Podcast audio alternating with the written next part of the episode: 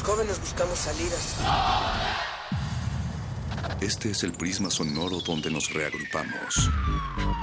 No ponemos música. La disparamos. No hablamos o leemos. Vivimos el lenguaje. Todo esto es el riesgo de una zona libre. No sentimos.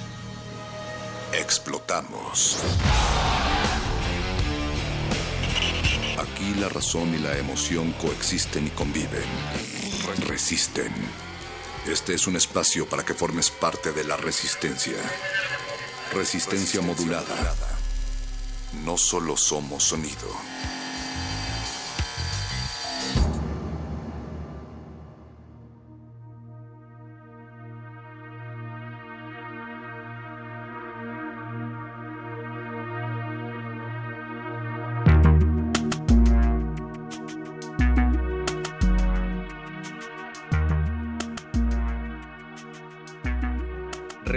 Modulada, uno de los espacios pues más coloridos de esa radio en donde todo puede tocarse, pero en donde también todo puede olerse, todo puede verse. 14 de marzo de otro 2017 que se sigue sumando, pero que también se resta. Y no es que seamos matemáticos, pero los números importan. 96.1 de FM Radio UNAM. Resistencia modulada, un espacio para todo tipo de niños, ancianos y jóvenes. Le damos la bienvenida y las gracias al tres veces H equipo de Resistencia modulada por hacer posible que lleguemos hasta sus orejas a través del aire. Ahí está don Agustín Mulia en la consola, Alba Martínez en la continuidad, Betoques en la producción, Eduardo Luis, conocido también como el Gordo Luis por alguna razón, en la asistencia de producción, y Yesua con su ejército de minions, listo para contestar sus teléfonos, eh, sus llamadas, listo para subir los podcasts a la página. Recuerden www.resistenciamodulada.com y desde luego Mónica Sorrosa en los micrófonos. ¿Cómo estás, Mónica?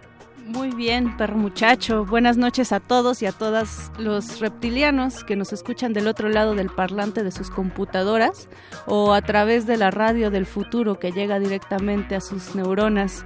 Esperamos que en este momento estén planeando una teoría conspiratoria contra todos aquellos que piensan que el planeta les pertenece y no que al contrario somos nosotros los que pertenecemos al planeta. Saludos a todos los hijos de la Tierra y que hablan el mismo idioma que es el de la radio.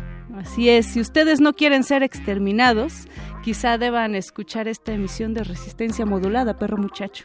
Esta, esta semana estamos hablando de eso justamente. Exacto, sustentabilidad es nuestro tema semanal y para ello ya está aquí en cabina Israel Cruz artista visual, miembro de la Feria Multitrueque Michuca y desde el 2011 y también de la red Tlaloc. Buenas noches, Israel Cruz, ¿cómo estás? Hola, buenas noches y bueno, aquí listo para responder las preguntas. Israel, te rescatamos de la sala de espera porque ya estabas haciendo origami. Hay que decir que Israel lleva bastante tiempo aquí, lo cual agradecemos. Y antes de que empezaras a construir la figura de la, de la jirafa, pues decidimos que era mejor tenerte aquí con nosotros hablando de este tema. De la jirafa de tres pisos, además. Sí, oye. ¿Cómo estás, Se nota Israel? que eres artista. Oye, platícanos, Israel, ¿qué es eh, la red Tlaloc a la cual perteneces tú? Bueno, básicamente es una red eh, que se ha dedicado a trabajar economía popular eh, desde los años 70, pero bueno, la mayor parte de sus integrantes ya pasan el umbral de los 70 años. Ah, jóvenes, toda la vida por eh, delante. sí. Eh, muchos de ellos todavía muy activos en otras actividades, pero por su edad ya se han dedicado a otras cosas. Entonces, eh, como una iniciativa eh, hija o hermana, eh, varios nos juntamos e hicimos la feria multitrueque. Nosotros proponemos el multitrueque como una forma de intercambio económico que nos permita solventar nuestras necesidades sin dinero. Eh, entonces eh, ocupamos gran parte de los recursos que la red Tlaloc ha generado durante estos 20, 30 años y eh, estamos tratando de, eh, bueno, tener una continuidad con todo este trabajo. Así es, porque además de intercambiar eh, productos en la feria de Multitrueque Michuca, eh, están involucrados en la producción, ¿cierto Israel? Que es el tema que nos atañe hoy. Así es. Tiene- tienen además varias actividades. Voy a mencionar algunas em, para que tú nos expliques eh, grosso modo de qué se tratan, porque yo no entiendo de qué se tratan. Tienen eh, deshidratadores, tienen estufas solares, tienen huertos de reciclaje y pues nos gustaría que nos platicaras cuáles son los resultados y de qué se trata todo esto. ¿Y por qué les llaman tecnologías apropiadas además? Bueno, eh, básicamente son tecnologías que las podemos ver como usos, edificios verdes, ecológicos, eh, que actualmente se están haciendo con una gran infraestructura eh, o con mucha tecnología o materiales nuevos, pero eso sube mucho su costo y se queda para un sector económico que eh, quiere beneficiarse del decir soy verde. nosotros lo que hacemos es vemos el funcionamiento de estas tecnologías y tratamos de hacerlas con nuestros propios medios y recursos. Entonces, eh, por ejemplo, en cuanto a los deshidratadores solares, eh, ya no tenemos que depender de tener como una gran maquinaria, sino que con herramientas o materiales que construimos, eh, digamos, cualquier cosa, una silla, una mesa o de reciclaje, nosotros estamos generando esta tecnología a partir de un conocimiento que ahí está. Porque nos contabas justamente que las eh, frutas deshidratadas conllevan un costo que además tiene repercusiones en el, en el, medio ambiente, no las que conocemos comúnmente. Ustedes justamente tratan de reducir esos costos, eh, tanto en el aspecto económico como en el aspecto ambiental. Sí, así es, porque bueno, muchas, eh, digamos, tecnologías verdes, para producirlas eh, conllevan un enorme gasto de energía y por lo tanto una huella de, de carbono enorme. Entonces, si bajamos el nivel tecnológico en su fabricación, también estamos bajando la huella de carbono al producirlas. Es contraproducente, pues, es como los, los focos, ¿no? Estos ahorradores que ahorran energía, pero también son muy contaminantes. Sí, no, al momento de fabricarlos y todos los componentes que llevan es... Eh, ahorrarán energía y combustible para la fabricación de, bueno, para la producción de electricidad, pero por otra parte eh, generan un proceso de minería que devasta un lugar. A lo mejor eh, dispersan más la huella, pero el efecto para el planeta sigue siendo el mismo. Exacto. Platícanos, Israel. Eh, ustedes en la red Tlaloc trabajan sobre todo tres tecnologías, que es esto que nos platicas de los deshidratadores, pero también tienen estufas solares y huertos de reciclaje. ¿En qué consisten estos, estas dos tecnologías? Bueno, una estufa de solar lo que hace es que condensa la energía eh, del sol, la luz, los rayos, eh, bueno, más bien la luz, la onda infrarroja, y la proyecta en un foco lo que permite generar un, punto de calor. Entonces, en ese punto de calor se puede poner una sartén, se puede poner una olla. Y prescindo de gas. Y de cualquier otro combustible que se queme. ¡Wow! Entonces, bueno, esa es una iniciativa. Eh, cada uno de los miembros se ha especializado como en una iniciativa. Por ejemplo, también están los eh, huertos de reciclaje, que es a través de, bueno, los desechos orgánicos, eh, producir el compostaje y utilizarlos de cierta forma que no requieran un riego continuo.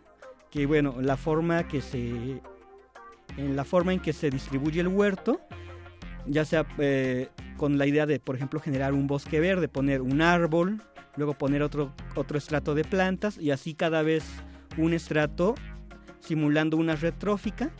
Entonces esto haría que el huerto prácticamente se mantuviera solo. Nos decías también que a pesar de que han producido ya varias cosas en estos huertos de los que nos estás hablando, los objetivos, al menos no por el momento, eh, no son la vendimia ni comercializar todos estos productos, sino únicamente el autoconsumo, ¿no? Bueno, de momento sí, eh, porque vamos trabajando en una escala que podemos decir como más bien espiral. Entonces, lo primero es satisfacer nuestras propias necesidades y una vez que podemos empezar a hacer eso, entonces creo que podemos empezar a satisfacer las necesidades de los demás. Israel, ¿y todo esto, este trabajo que ustedes realizan, eh, lo hacen en la Ciudad de México? Es decir, nosotros como citadinos, como... Eh, como chilangos. Como chilangos, como participantes en esta jungla de asfalto, ¿podemos realizar este tipo de tecnologías, implementarlas? Bueno, varias sí, eh, y también dependiendo el nivel, ¿no? La escala que se quiera lograr. Entonces, bueno, por ejemplo, nosotros eh, trabajamos como red en varios niveles. Por ejemplo, la mayoría de nosotros sí somos de la ciudad, pero como les comentaba, eh, bueno, tenemos una iniciativa de una cabaña en Soyatzingo, a 10 minutos de Amecameca, que es donde ahorita estamos echando a andar la mayor parte de estos proyectos para tratar de conjuntarlos, de tener como ya todos los proyectos en un solo punto y tener como un punto, bueno, de un lugar como ecológico. Y, si alguien como yo quisiera acercarse a la feria Multitrueque Michuca o con alguno de ustedes para poder yo tener mi huerto, eh, ¿cómo, ¿cómo podría acercarme a ustedes?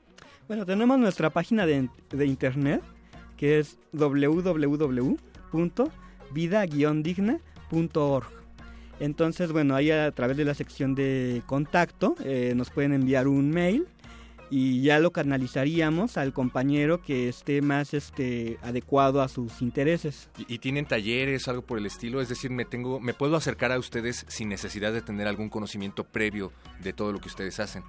Así es, de hecho incluso, eh, bueno, cada primer domingo de mes tenemos nuestra feria. Eh, se hace en un punto diferente de la ciudad, lo anunciamos a través de nuestra página y entonces en esa feria, eh, bueno, nos reunimos y hacemos nuestro, la mayor parte de nuestros trueques.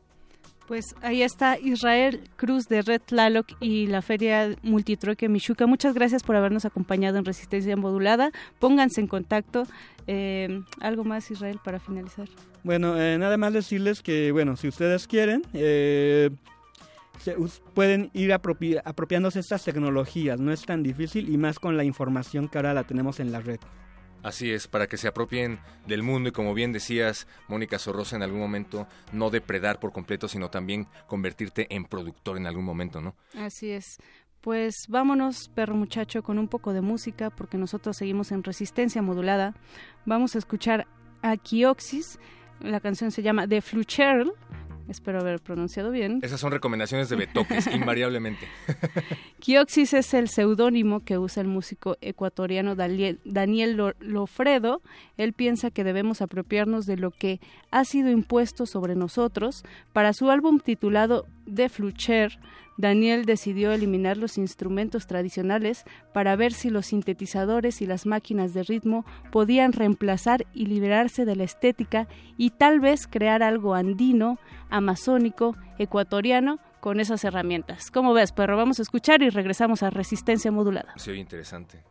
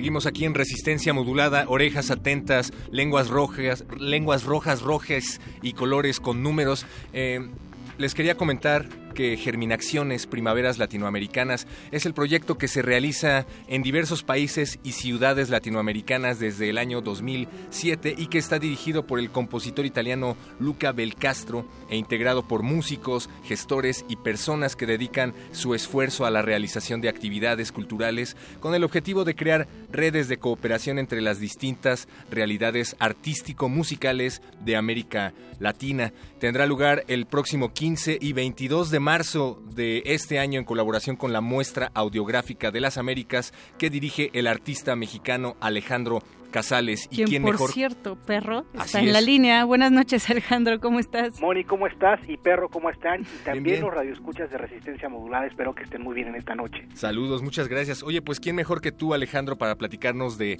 este proyecto? ¿De qué se trata?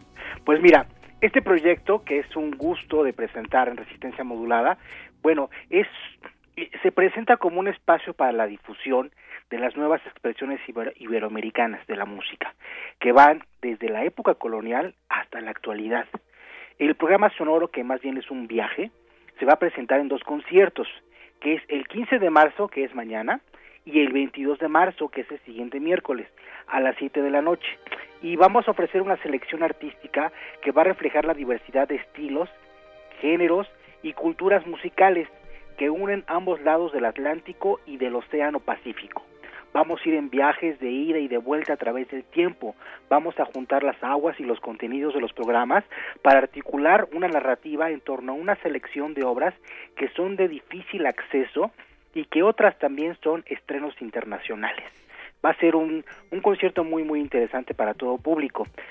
La propuesta podemos decir que se puede referir a las relaciones que se dan entre la música, la imagen, el arte sonoro, la electroacústica, la electrónica, eh, donde en todo esto se organizan diferentes sonidos y notas que son consecuencias de los paisajes americanos y las imágenes preexistentes que reaparecen en obras musicales, sonoras y finalmente audiográficas. Alejandro, cuéntanos quiénes van a participar en este encuentro. Mira, va a participar un fotógrafo muy conocido que es Bruno Brestani, eh, va, a acompañarlo un talentosísimo compositor de la electrónica contemporánea que es Minuit de la Croix, que viene desde Tijuana a acompañarnos. Va a estar una presencia sónica desde, Colombia, eh, Daniel Leguizamón, que es un miembro del Círculo Colombiano de Música Contemporánea. También desde Perú va a estar con su coro el maestro Douglas Tarnavesky. También va a estar un ya talentosísimo maestro y director artístico que es Eduardo Sotomillán, alumno del gran maestro Julio Estrada, y vamos a tener tres nobles talentos que están obteniendo premios, ganando becas, ganando premios de composición, de orquesta, de coro, y que son Julio Gándara, Aquiles Lázaro y el más joven, Germán Pérez Tort. Son jovencitos que están componiendo eh, con una calidad este, muy buena y con una fuerza compositiva grandísima, que los están llevando, van a otros países a presentar sus obras o a seguir componiendo. ¿Jóvenes de qué edad más o menos? Mira, el más joven que es Germán, si no me equivoco, tiene 23 años. Ah, genial. Talento de la Facultad de Música de la universidad. Y el más grande, pues, es el maestro ya con muchísima experiencia y querido por todos los mexicanos, que es Douglas Tarnavesky, que es director del coro de Coyoacán y que también va a presentar en estos conciertos su dirección coral con el ensamble vocal Taguaira es un ensamble muy bonito. También va a estar un trío padrísimo que se llama Yuga en Tres, que es una flauta, una viola y una arpa. Y por último va a estar acompañándonos un dúo de guitarras jóvenes que se llama Cuarla Dúo, que se compone de Carlos Valencia y Diego Ginés. Alejandro, pues mientras estamos escuchando Mexicosmos, eh, dinos por favor nuevamente las coordenadas de este concierto, fecha, lugar y hora, por favor. Mira, eh, las coordenadas va a ser en la Fonoteca Nacional, que se encuentra en la Avenida Francisco Sosa, número 383, en el centro de Coyoacán, en la colonia Santa Catarina, el barrio de la Santa Catarina más bien, y está en la Ciudad de México. Hay que recordar que la Fonoteca Nacional es esta antigua casa donde vivió sus últimos días Octavio Paz y que después, años más adelante, se convirtió en la gran fonoteca. Está muy cerca del Metro Miguel Ángel de Quevedo, es. está caminando del centro de Coyoacán a unos 150 metros, hay una plaza en Miguel Ángel de Quevedo muy conocida para aquellos que ubican estos lugares. Y bueno, eh, pueden ir este, todos en familia, ya que es entrada libre y va a ser en los miércoles del 15 y 22 de marzo a las 7 de la noche. Es entrada libre para todo público. Ahora, dentro de este gran programa, que es eh, un- un- una gran expectación que hemos preparado desde noviembre del año pasado con el maestro Luca Bel Castro, bueno, ha sido conjuntar una selección de obras únicas. Tenemos en total de estrenos nueve internacionales y tenemos dos reposiciones de una gran factura. Dentro de las reposiciones tenemos obras del maestro Sotomillán y también de nuestro colega Daniel de Gusamón. Pero de los estrenos tenemos obras críticas como la de música electrónica y, e imagen visual de Bruno Bresani y también tenemos una obra muy muy interesante que es una obra antigua eh, que se llama La fuga Scarlatti que bueno no es por por echarme los autoguayabazos pero bueno les voy a contar así en breve de qué se trata. La ¿Por fuga qué no mejor, Scarlatti- por qué no mejor los invitamos a que vayan a www.germinaciones.org, mi querido Alejandro, para que encuentren más información y pues los invitamos a que no se lo pierdan ahí en la Fonoteca Nacional. Muchísimas gracias Alejandro por hacer esta invitación aquí en Resistencia Modulada. Ya sabes que aquí estamos siempre para esperarte No, a, a que nos lleves a todas estas... Al contrario, perro muchacho, mira, te comento que toda la información está en la página de la fonoteca, que es fonoteca.gov.mx. Ok, bien. Ahí ya está todo programado, ahí pueden descargar el, el sitio donde está la información de los de los intérpretes, de las obras, eh, los programas completos para su teléfono en caso de que vayan eh, utilicen teléfono digital, se pueden descargar para telefonía digital y ahí está toda la información biográfica. En fin, les tenemos una gran sorpresa que es para todo público, para chicos, para chicas, para papás, mamás, niños, niñas, abuelitos, abuelitas. No se discrimina, es entrada libre para todos y es música desde electrónica, electroacústica, música de concierto, música de cámara, música para ensamble coral y música para también para un trío de pe- pequeño trío de cámara, de arpa, flauta y violín. O sea, vamos a tener Bien. todos los sabores y colores y sonidos que podemos encontrar con este gran concierto que es la audiográfica de las Américas. Bien. Algo más que, que, que pueda eh, dar a conocer que ustedes este, eh, puedan considerar importante. Pues muchas Pues, gracias, Nada Alejandro. más agradecerte exactamente Exacto. Alejandro Casales, invitarlos a que visiten entonces www.fonotecanacional.gov.mx y no se pierdan Germinaciones. Gracias Alejandro. Ahí en el concierto les cuento de la fuga Escarlati y de todas las demás obras. Los vemos mañana. Felicidades a todos, al perro muchacho, a Moni y a Betoques y a todo el grupo de Resistencia Modulada. Hasta luego y buenas noches. Felicidades a ti de vuelta y quédense con nosotros, seguimos aquí en Resistencia Modulada.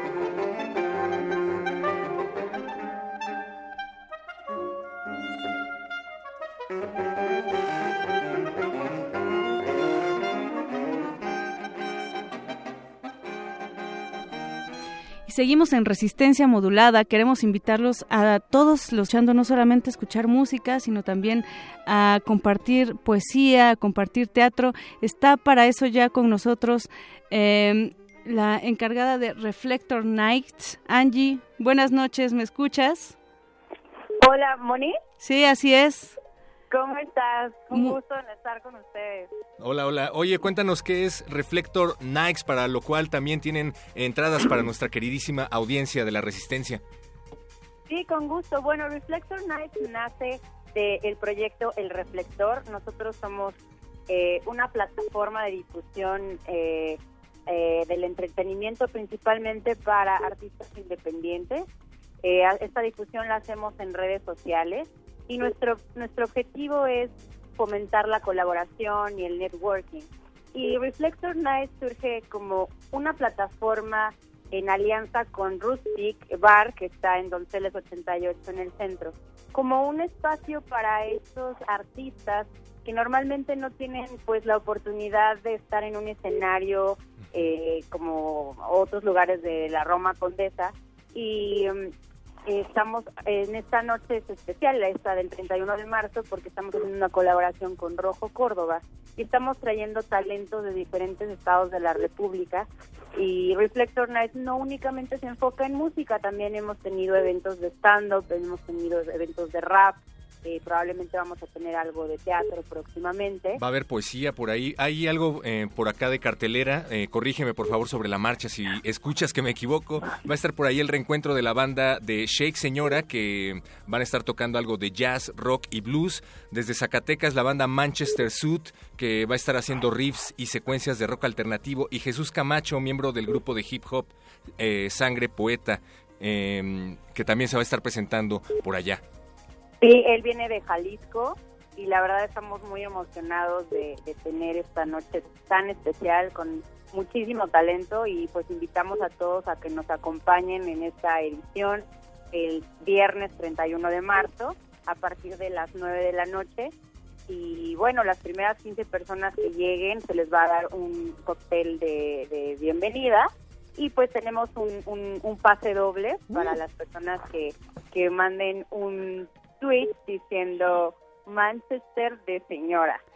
Eso, ajá. El tweet de reflector que es arroba el guion bajo reflector con K. Eso, arroben a arroba el reflector con K y arroba R modulada para llevarse ese pase doble. Angie, recuérdanos por favor, este 31 de marzo, ¿en dónde y a qué hora? Es en Rustic Bar, en Donceles 88, Colonia Centro. Pues muchísimas gracias a ti, Angie, muchas gracias a Rojo Córdoba.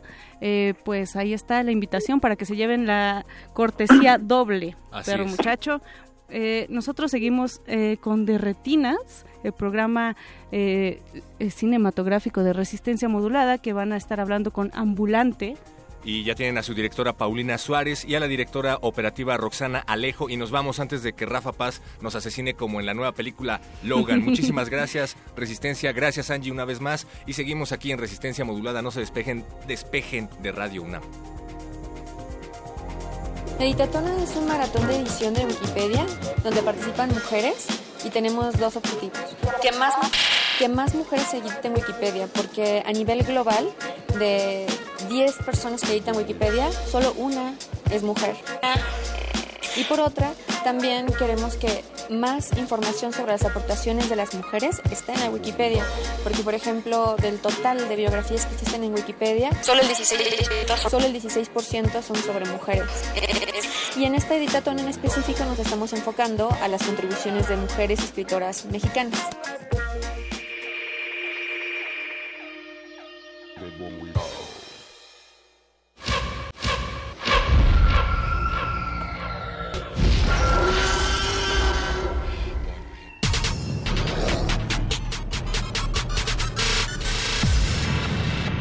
Entre el pasillo de los estrenos y el de la nostalgia, se encuentra la sala de la resistencia.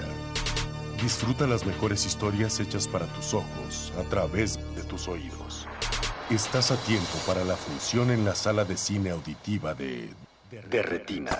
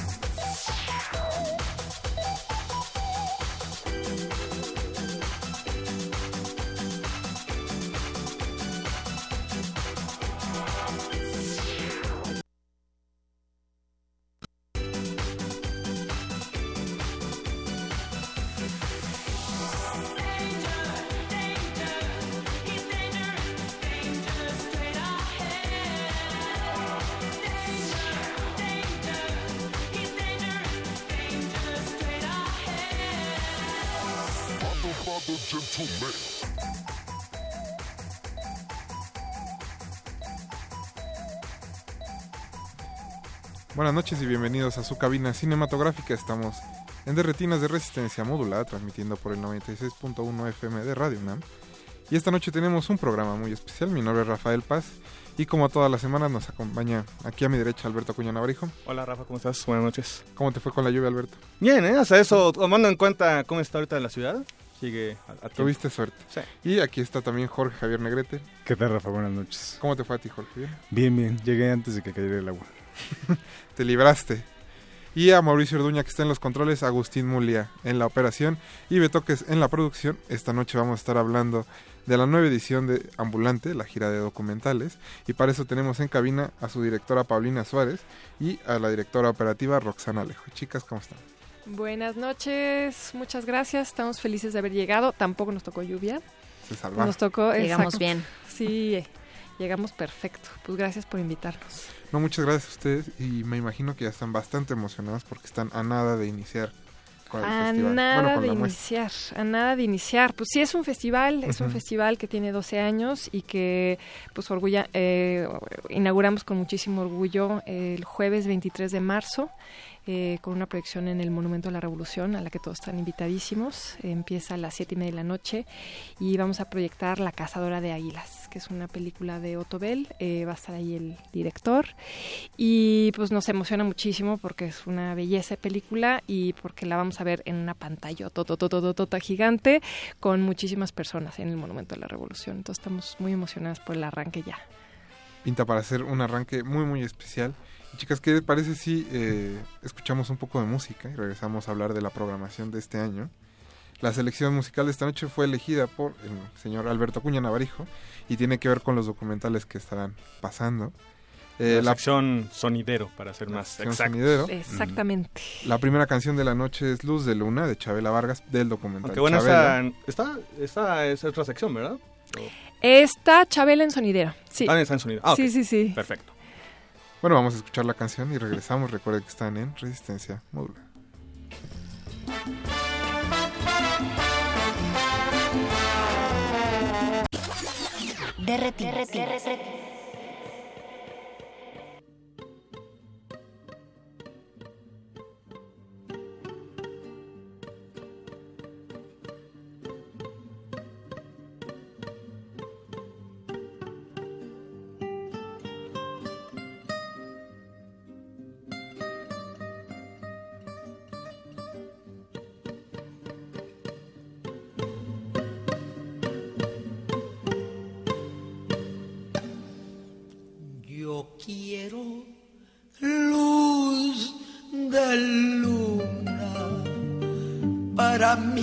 noche triste, para sentir divina la ilusión que me trajiste, para sentirte mía, mía tú como ninguna.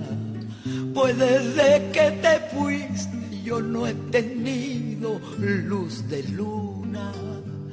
Pues desde que te fuiste yo no he tenido luz de luna. Yo siento tus amarras como garfios, como garras que se ahogan en la playa de la farra y el dolor. Y siento tus cadenas arrastras en mi noche callada, que sea plenilunada, azul como ninguna. Pues desde que te fuiste yo no he tenido luz de luna. Pues desde que te fuiste yo no he tenido luz de luna.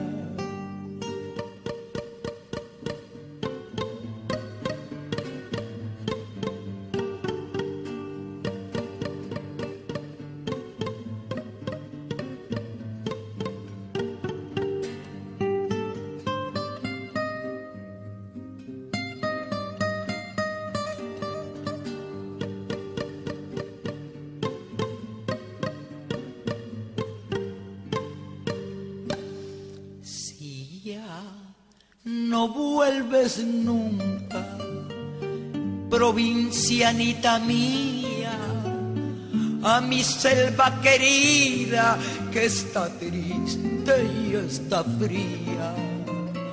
Al menos tu recuerdo ponga luz sobre mi bruma. Pues desde que te fuiste yo no he tenido luz de luna.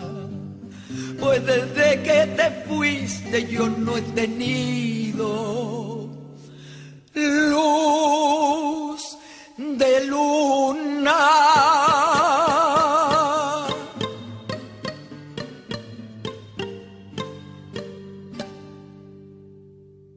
Derretido.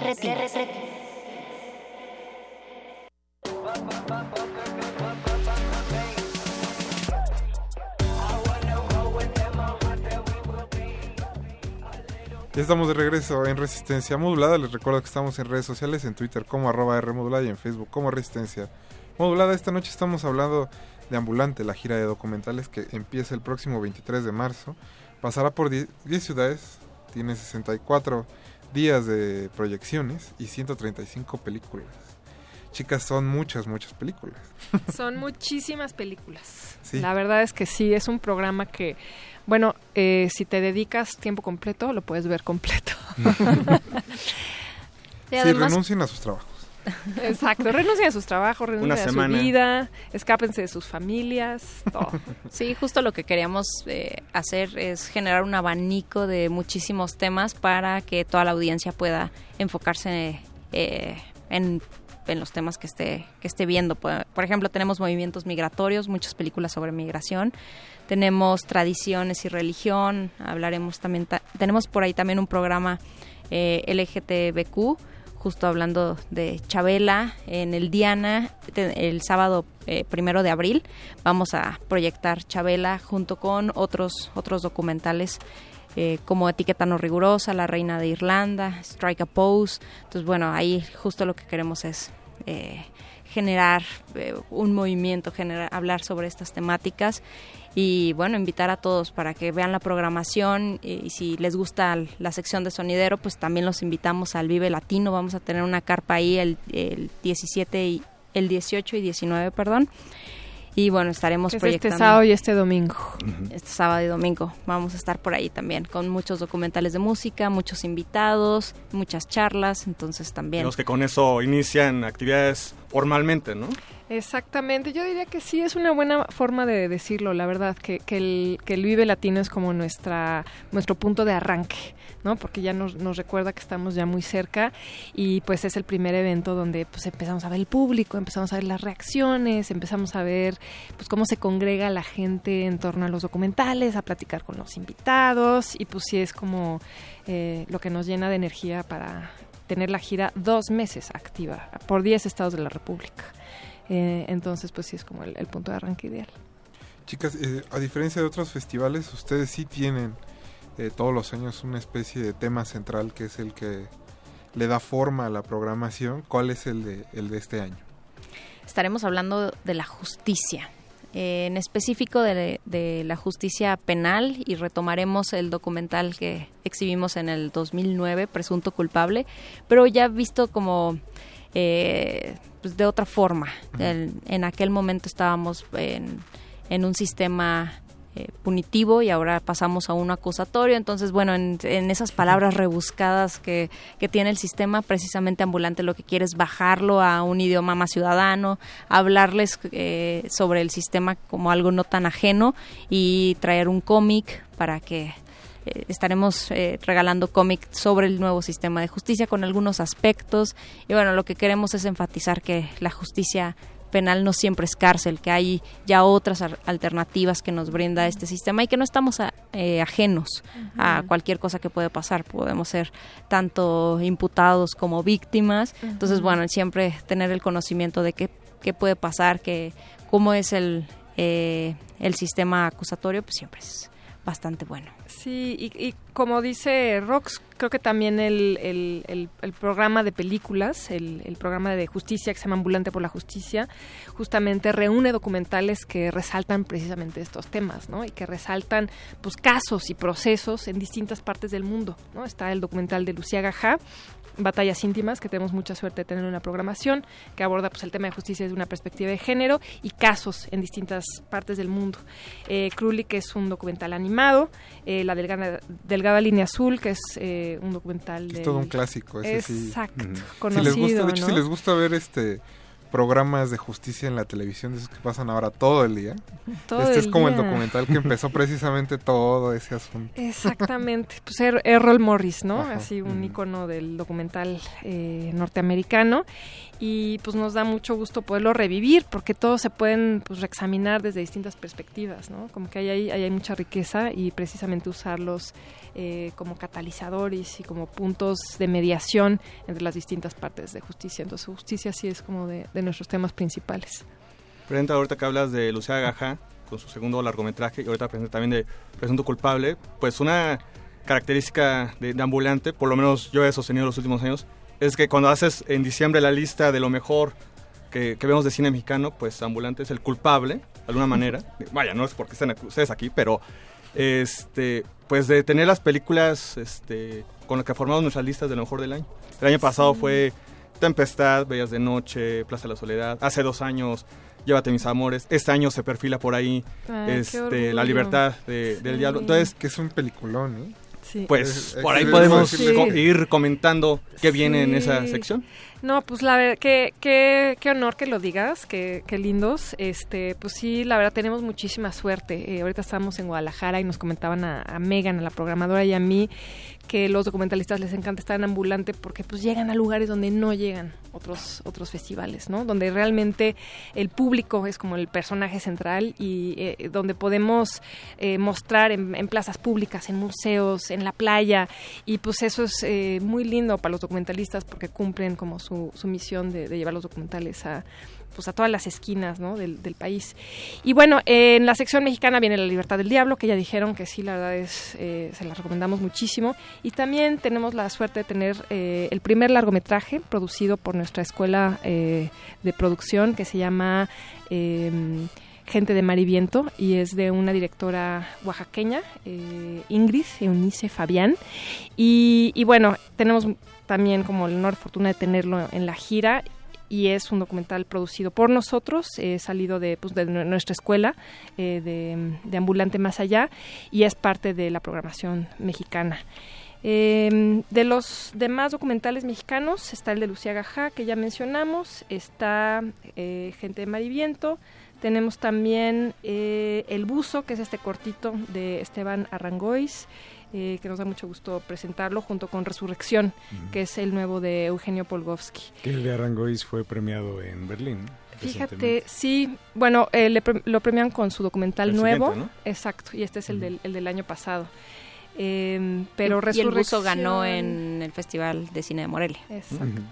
También por ahí. Sí, que es esta pequeña historia de pues una, una de las pocas personas que se dedica a limpiar pues el, El sistema de, de drenaje en, en la ciudad, ¿no? Qué increíble, ¿no? Es como un trabajo que... ¿Lo han visto? Sí. Ah, sí, es una maravilla, es una maravilla, porque aparte ves como su vida cotidiana, ¿no? Todo a través del audio y, este, a veces es un personaje fascinante.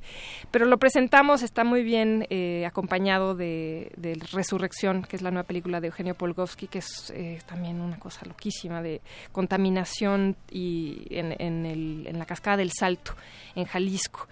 Y bueno, hace todo una, un trabajo así de verdad brillante de recuperación de material de archivo, de memoria, eh, pues de todo lo que, todas las todas las vidas que existen alrededor eh, pues de esta gran cascada, ¿no? Que está en el Salto y que era el lugar más hermoso de México, uno de los lugares más hermosos de México y ahora es pues un lugar así completamente una devastación ecológica brutal. Entonces es es y es fascinante cómo lo abordan, ¿no? Porque hay muchos documentales de medio ambiente, pero como que se acerca a, a todo el tema y a toda la comunidad que vive alrededor del salto de una manera como muy particular, como genera entrevistas. Es, es, es, es un documental que también recomendamos mucho. Este, pues Igual ahí- solo para cerrar lo de eh, Everardo González. Vamos a Ujú. tener una charla con él el viernes 24 de marzo en Cinépolis Diana a las 6.35. Entonces, por ahí, eh, si, si les interesa además hablar con el director después de ver el documental. Créanme que lo van a querer hacer. Exacto. Hay Sí. mucho de qué hablar con esa, esa Sí. Pero yo les propongo que escuchemos un poco más de música. Buenísimo. ¿Qué les parece? Buenísimo. La siguiente canción es Rings of Saturn de Nick Cave and the Bad Seeds, que es parte del documental One More Time with Feeling, que es sobre Nick Cave, precisamente la muerte de su hijo y la grabación de su nuevo disco. No se despeguen, estamos en. Derretinas.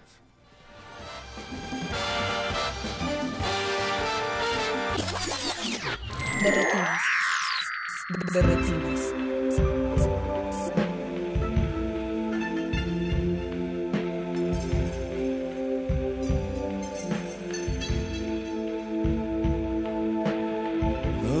down and inside out and unreleased Like a funnel web, like a black fly on the ceiling. Skinny white haunches high and skyward And a black oily gash Crawling backwards across the carpet to smash all over everything. Wet black fur against the sun going down Over the shops and the cars And the crowds and the town. And this is the moment, this is exactly what she was born to be and this is what she does, and this is what she is. And this is the moment, this is exactly what she was born to be. This is what she does, and this is what she is.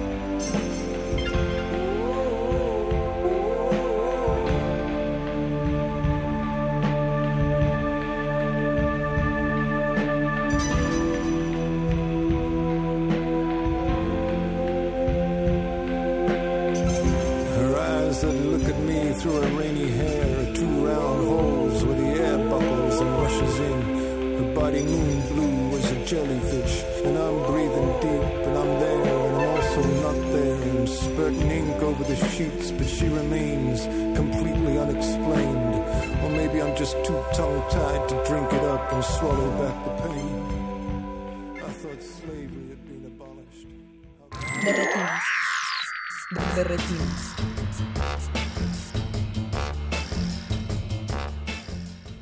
Ya regresamos a Derretinas.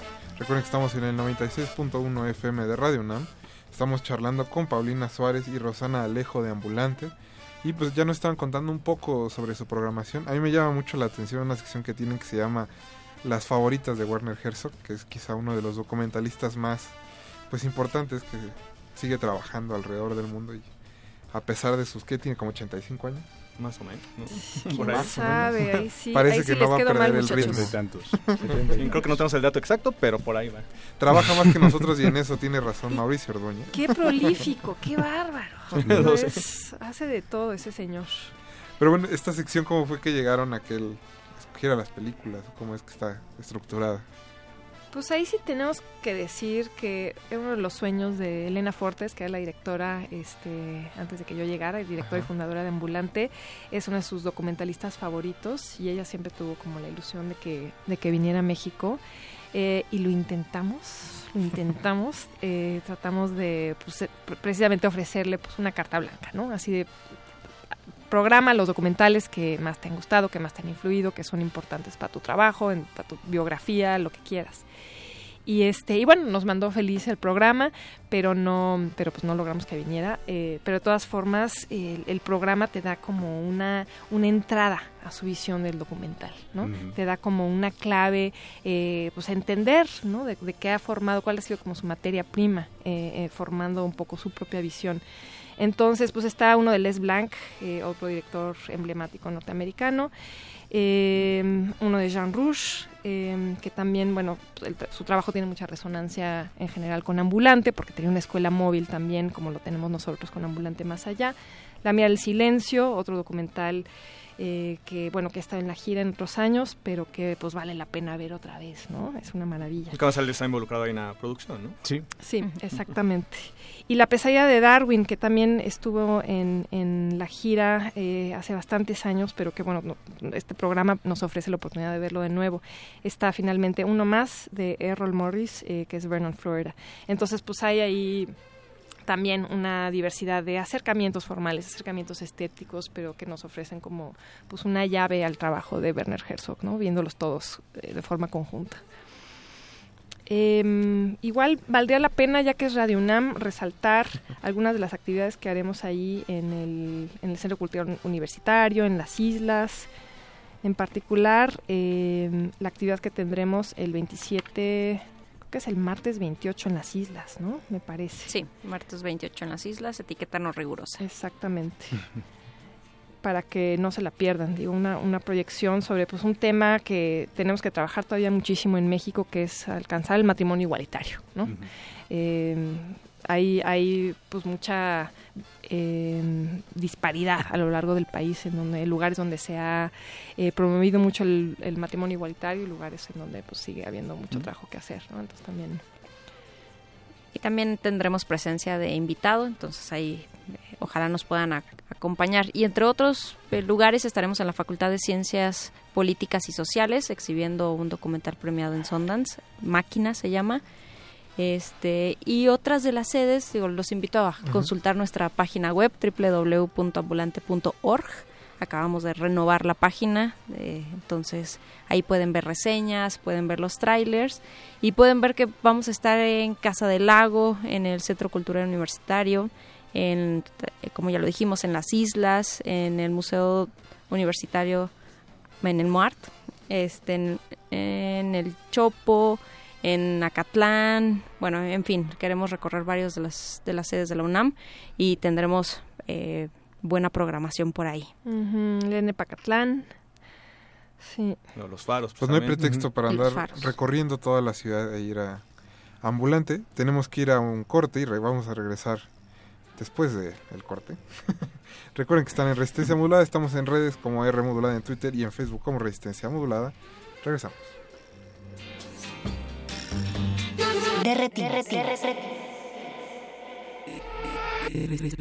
Resistencia modulada. Resistencia modulada. El siglo XVI, conocido como Cinquecento, es un heredero del humanismo que funda la estética de lo extraordinario y nunca es menos clásico que cuando piensa que es clásico. Te invitamos a participar en Invocación del Último Renacimiento, el Renacimiento Insólito. Curso a cargo de Otto Cázares, vasto recorrido por el manierismo italiano y el Renacimiento francés. Todos los sábados de marzo, de las 11 a las 14 horas. Adolfo Prieto, 133, Colonia del Valle, cerca del Metrobús Amores. Mayores informes al 56 23 32 72 y 73. Radio UNAM. En una habitación de Chester Square, Londres, Mary Shelley pasa sus últimas horas de vida enfrentándose al tiempo, su imaginación y el monstruo que ha creado. Radio UNAM te invita a conocer el destino del corazón incombustible de Percival Shelley en Helado Yaces Corazón de Eduardo Ruiz Aviñón. Todos los jueves de marzo, 20 horas, en la sala Julián Carrillo de Radio UNAM, Adolfo Prieto 133, Colonia del Valle. Recuerda que la entrada es libre. Las pesadillas están dentro de nosotros. Radio UNAM. Carmen, Carmen, tiquitaca que patlaque no pa constitución y catonagua camanal. Kena, no pane julicto to derechos guantlachque moneki tichihuase y catonagua camanal. Nochi mase huatlatoli tengamati pan México y huicalipati queja castilteca camanali. Kena, nochite mexicanos. No pa gobierno tlenir república que nechtian y tlajuiloli no pa constitución política para 68 mase huatlatoli tlenochi México. ¿Quieres saber qué dijimos? Visita www.gov.mx diagonal inali. Instituto Nacional de Lenguas Indígenas, Secretaría de Cultura, Gobierno de la República. Mi mejor anzuelo es la seducción. Elijo a mis víctimas, me gano su confianza, las llevo a mi apartamento y, finalmente, al interior de mis entrañas.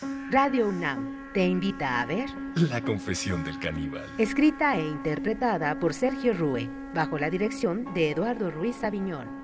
Todos los lunes de marzo a las 8 de la noche en la sala Julián Carrillo de Radio UNAM. La entrada es libre. Radio UNAM. Resistencia modulada. La noche modula. La radio resiste. Es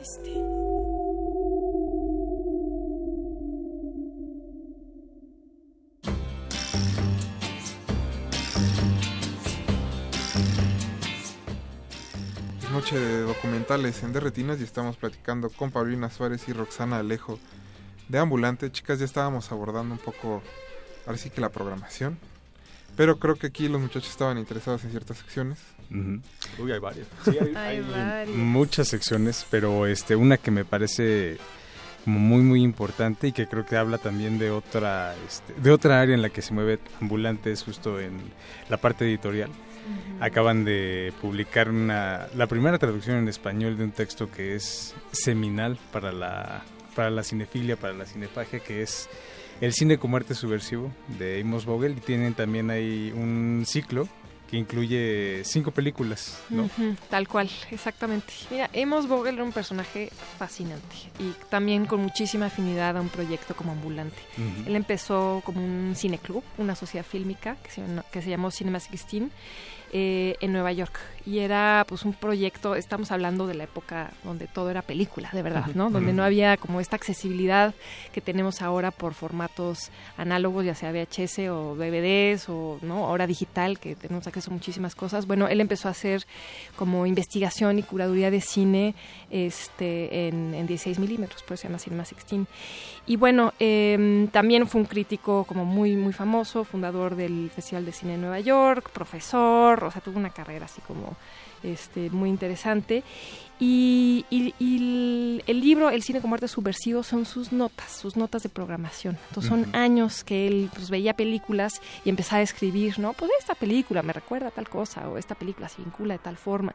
Y la verdad hace un análisis como padrísimo y fascinante y la verdad tener como un acceso a las a las notas de programación eh, de una figura como él pues es este es fascinante entonces el libro es una suerte como pues de manifiesto también como de, de archivo de programación como de este registro ¿no? de, de- de todas las películas que fueron eh, muy relevantes para una época y también cubre eh, pues, un espectro súper amplio entonces bueno ese es el libro que estará a la venta eh, durante la gira y lo recomendamos muchísimo. Y luego está el programa eh, que se armó en torno a- al, al- al libro y a la presentación que tiene películas eh, que escogieron pues, las editoras del libro eh, pues que les resaltaron ¿no? que fueron como las, las destacadas así de, de- de su programación incluye eh, Las Pervertidas, El retrato de Jason Soy Curiosa Amarillo, Varieté y WR Los Misterios del Organismo. Entonces, pues son, son películas que son bien difíciles de, de ver, sobre todo en pantalla grande, y que, y que el público va a gozar muchísimo ahí en la Cineteca Nacional.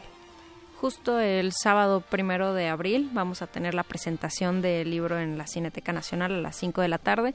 La entrada es gratuita. eh, sol- si tienen curiosidad de, de qué trata el libro, ahí se los se, se podrán enamorar de él. Ahí mismo lo podrán adquirir, así que así como en otras de nuestras sedes también eh, lo, lo van a poder encontrar. Entonces, bueno, los invitamos a que nos acompañen justo a la presentación el sábado primero de abril. Lleven su, su guardadito para que estén al corriente con el libro. Cochinito. Sí, no, no, no, no. Sí, tiene fotos padrísimas. De entrada, si Sí, lo ojean. bueno.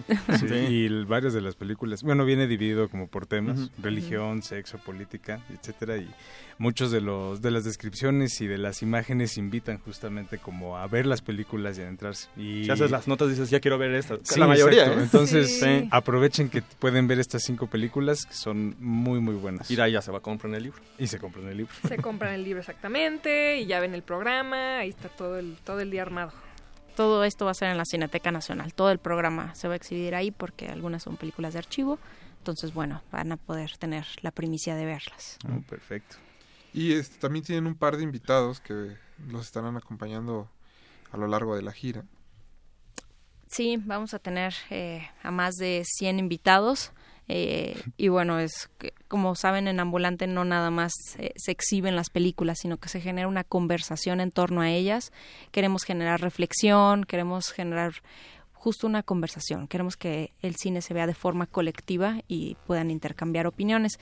Entonces justo para eso los eh, traemos a los invitados, eh, muchos de ellos son mexicanos, entonces ahí también es una realidad muy próxima a nosotros que- con quien se puede eh, establecer una conversación al terminar las proyecciones.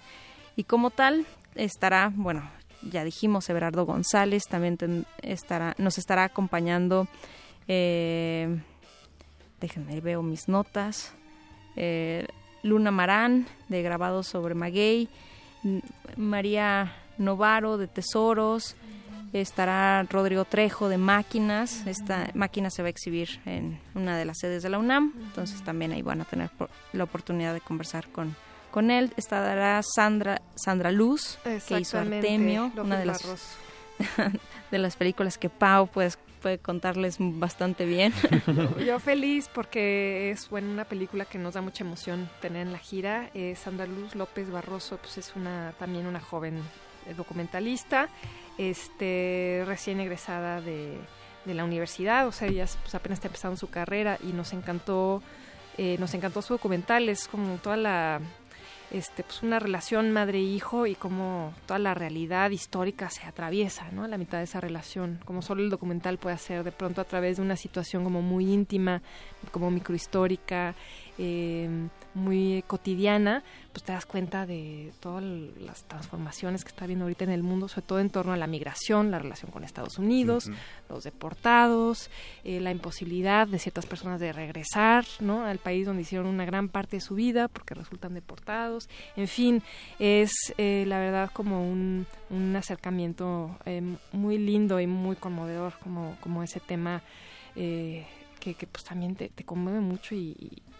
y justamente tiene el poder de, de, pues, de hacer que te des cuenta, ¿no? De cuáles son las consecuencias. De pronto vemos cifras o vemos encabezados y a veces no, no entiendes como el impacto que tienen estas cosas en la, en la vida cotidiana y a través de un documental puedes entender precisamente cuál es ese impacto, porque hay una historia de por medio, porque te conmueve la historia, porque te conmueven los personajes y, y bueno, pues es como, como está diciendo, como está diciendo Rox, ¿no? Es, es más, más allá de, de lo que se queda en la pantalla, es pues qué va, qué va, qué sigue después, ¿no? ¿Qué, qué, qué va después? ¿Cuál es nuestra eh, participación en todo eso, cómo nos podemos involucrar y son de las cosas que Ambulante quiere catalizar, ¿no? Es el, es el documental como esfera pública, es el documental eh, como herramienta de transformación. Entonces, pues ofrecemos también espacios de reflexión y vías hacia eso y también eh, pues espacios muy lúdicos, también muy divertidos. Digo, el, el, el cinecampamento en los Dínamos es una locura, ¿no? Que la verdad solo se les ocurriría en ambulante. no, es mi primer año como directora y yo, ¿quién hace estas locuras? Pues se hacen en ambulante y es una Si sesión no, ¿quién de- más? No, pues sí, es sesión de 24 horas de películas y de caminata y de picnic y de... Muy saludable. Sí, sí, sí, exacto. Tener una función a las 3 de la mañana. ¿Por qué no? ¿Por qué no? ¿Por qué no? Sí, sí, sí. Chicas, antes de que se nos acabe el tiempo, eh, pues dónde puede checar el resto del público el programa, porque se nos están quedando, se nos van a quedar muchas películas. Ahí guardadas está No soy tu negro, está Safari de Seidil, que es- también es un documental muy impactante. Entonces, Muy. ¿cuáles son la- la- las redes? Ya dijimos por ahí la página, pero ¿cuáles son las redes y la página donde pueden checar la programación? Tal cual, mencionamos nada más una pequeña parte de lo que es la programación, eh, pero los invitamos a que consulten nuestra nueva página www.ambulante.org. Eh, está bajo construcción, la estamos perfeccionando, ya va a estar bien para el 23 de marzo, pero bueno, bajo aviso no hay engaño. De todas formas, ahí se pueden enterar, eh, pueden bajar el PDF del programa de mano y se pueden enterar de todas las proyecciones, todos los eventos, toda la eh, pues la cantidad de actividades que trae Ambulante, todos los estados a los que vamos, eh, ¿no? Vamos a 10 estados de toda la República Mexicana. Entonces, www.ambulante.org, estamos en redes sociales, estamos en Twitter, eh, estamos en Facebook, estamos en Instagram, donde quieran, ahí nos van a encontrar y pues esperamos verlos en el cine y en las plazas públicas y en todos los lugares a los que vamos. Ahí nos veremos. Así será, muchas, Muchas gracias. gracias. Eh, Paulina Muchas Suárez gracias, y Roxana Radio Alejo. Yo soy Puma, con muchísimo orgullo. Eso. aquí vengo. Ahí en la ahí en este en los controles ya están echando un Goya. Nosotros vamos a Eh. ir a un corte musical. Vamos a escuchar Uncle Obama de Sister Deborah, parte del documental Funko. No se despeguen, regresamos a Derretinas. ¡Filosofía!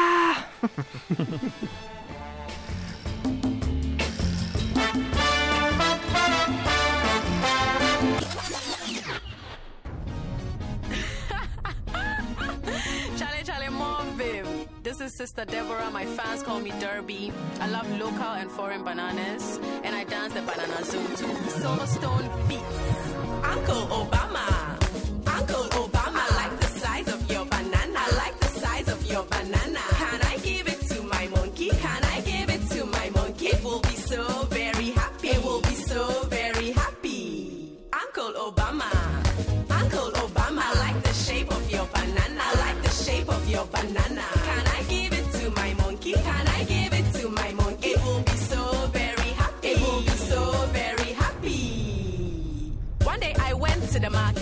Was holding my basket. I was looking for some fruits so that I could make some juice. Then the weather be very, very hot. Wear my skirt be very, very short. Hey, Sister Noble, how be? Fine. I see you, Chair. Charlie, long time. Who is that handsome fellow? I won't go tell him hello. His name is Uncle Obama. He has sold a groundnut and banana. Oh, in that case, I foresee him. My monkey self, they hear some. I reached there, he sound all F1. Luckily, he be the biggest Uncle one. Obama.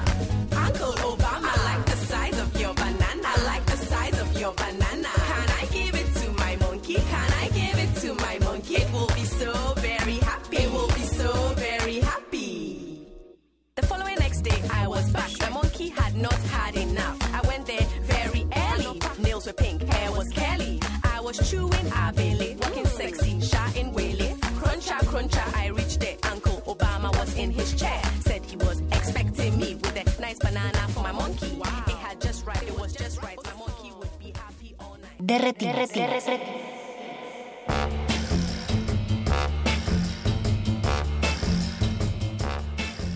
Es la última caída de este de Retinas. Nos vamos a despedir como todas las semanas con nuestros amigos de la Filmoteca de la UNAM y para eso tenemos al realizador Albino Álvarez, subdirector de rescate y restauración de la Filmoteca de la UNAM en la línea, que nos va a hablar de un evento que tuvieron en Guadalajara y de una película muy especial. Albino, buenas noches. Hola, ¿qué tal? Buenas noches. Muchas gracias por contestarnos la llamada. No, hombre, un gusto estar con ustedes. Pues bueno, hoy la Filmoteca de la UNAM presentó en la 32 segunda edición del Festival Internacional de Cine en Guadalajara Tepeyac, que es una restauración que hicieron ustedes y que es una película muy importante para el cine mexicano. Sí, de las poquísimas que, que logramos y que son también afortunadas de haber sido rescatadas, eh, porque queda, como tú bien sabes, muy poco cine de ficción o cine de argumento de ese periodo silente. Está Tepeyac, están otras dos películas que hemos restaurado de Gabriel García Moreno, que es El tren fantasma y El puño de hierro.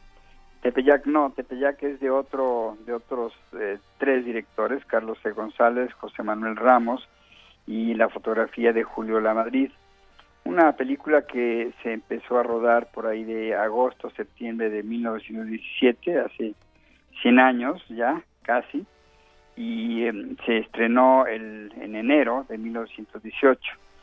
Eh, es de esas de esos casos en los que el, el azar, eh, las circunstancias, en fin, juegan a, a- a favor de, de ciertas obras de cinematográficas y este es el caso de Tepeyac, una película que fue adquirida por la Filmoteca a principios de los años 70 y que siguió todo un proceso de primero de recuperación fotoquímica para respaldarla y el año anterior este, logramos en un convenio que tenemos establecido con la Academia Mexicana de Artes y Ciencias Cinematográficas que gracias a esta institución eh, recibimos nosotros recursos para restaurarla Ajá. ya con todas las herramientas digitales. Y Albino, eh, ¿tendrá, ¿tendrá alguna otra proyección eh, en el Centro Cultural Universitario la película? Sí, el, el, el- el, este, sí, es una película que está recién sal- salida del, de, pues de- del horno y, y- y por así decirlo y, y bueno, viene su presentación oficial y de gala que hacemos cada año con la propia Academia Mexicana y, y después de eso, eh, después de esa función de gala en la Ciudad de México, estará seguramente en el circuito del Centro Cultural Universitario. No sé exactamente la fecha, pero sí está, por supuesto, programada. Pues los invitamos a checar la página de la Filmoteca de la UNAM para que estén al pendiente de la proyección. Albino, muchas gracias por habernos contestado la llamada. Que tengas buena noche. Y gracias a ustedes. Buenas noches. Hasta luego. Y con esto derretimos, de, derretimos, despedimos otro de Bueno, Retinas. derretimos y- Alberto y Acuña Navarijo, muchas gracias. Adiós, buenas Jorge noches. Javier Negrete, Buenas noches, Mauricio Rafa. Orduña en los controles, Agustín Mulia también en los controles, Betoques en la producción, mi nombre es Rafael Paz. Y los vamos a dejar con Vogue de Madonna, viene Resistor y allá afuera está Eduardo Luis. Ahorita vamos, Eduardo Luis. Hasta la próxima semana. Nos vemos. Strike a pose.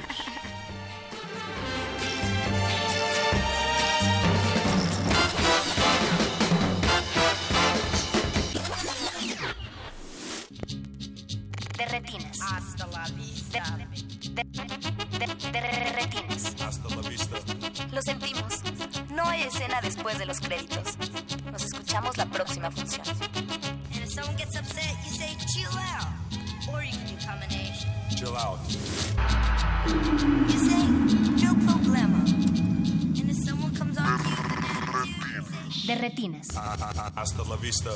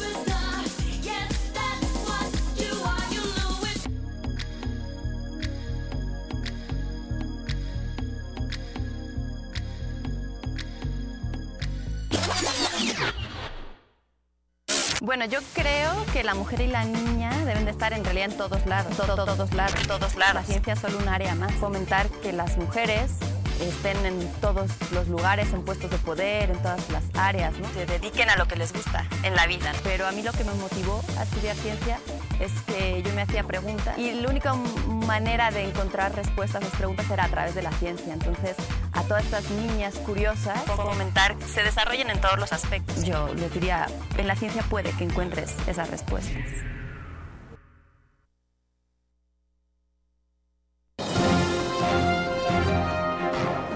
Esto es un corte informativo para la resistencia. La nota nostra. Las noticias frescas del día en el último rincón de la noche.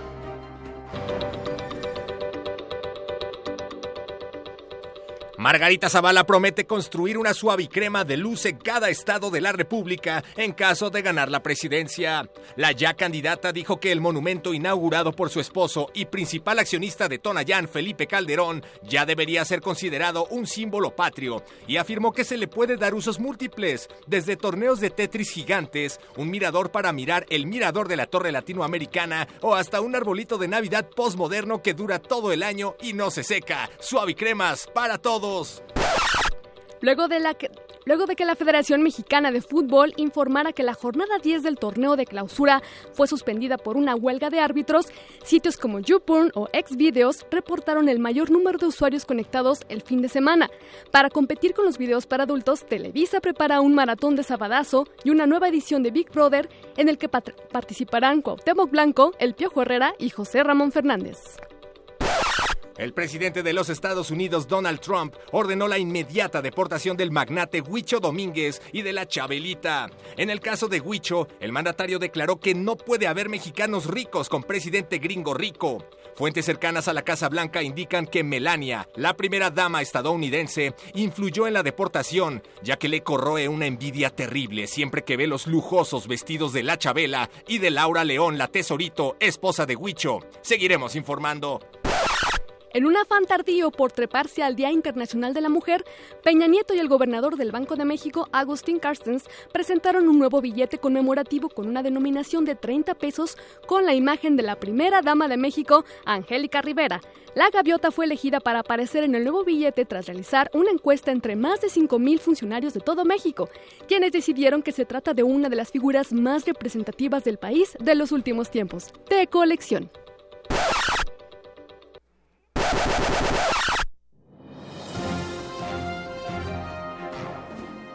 Esto fue un corte informativo para la Resistencia. La Nota Nostra. Se nos hizo tarde, pero seguro. Presidencia de la República. Y honrando mi palabra con los mexicanos, se habría de evitar ya a partir de este momento, del momento de mi anuncio, incrementos a la gasolina. Se acabaron los gasolinazos, se acabaron los gasolinazos. Gra- gra- Gracias a la reforma energética, a partir de este momento ya no habrá gasolinazos, ya no habrá incrementos mensuales. Ya no habrá gasolinazos. Ya no habrá gasolinazos. Una vez más la historia, como te decía, se repite. Sí, precios más altos. Otra vez, pujitos. Es que no has visto los precios. Ay, ay, ay. Ay, ay, ay. Bueno, ya no hables de esas cosas, pujitos. Habla de Santa Claus. Pues le racionaron la gasolina y no tiene para el trineo. Les digo que la cosa está dura. Está pelona. Ay, ay, ay. Es que todo está relacionado con la gasolina, con los energéticos. Eh, ha habido distorsiones a lo que realmente yo comprometí. Nunca comprometí el que no fuera a incrementarse la gasolina. Nunca, nunca, nunca comprometí el que no fuera a incrementarse la gasolina. Dilo tuyo, Bart. Ah, yo no fui. Yo, yo, yo no fui. Sí lo recuerda, ¿verdad? Peña Nieto, ¿verdad? O sea, es creador de pendejadas como reformas energéticas y reformas educativas que tu ching... Madre, Peña. Tra- tra- tratar de mantener el precio artificial de las gasolinas nos hubiera obligado a recortar programas sociales. ¿Qué hubieran hecho ustedes? ¿Qué hubieran hecho ustedes? ¿Qué hubieran hecho ustedes? Vende el avión presidencial. Que tu vieja ya no se compre ropa de 20 mil dólares. A ver que vaya al mercadito de los miércoles. ¿Qué hubieran hecho ustedes? ¿Qué hubieran hecho ustedes? ¿Qué hubieran hecho ustedes? Hay muchas cosas. Resistencia modulada. Introduzca nombre de usuario. Radio escucha. Introduzca contraseña. Resistencia modulada. Ender. Acceso permitido a re- re- re- resistor.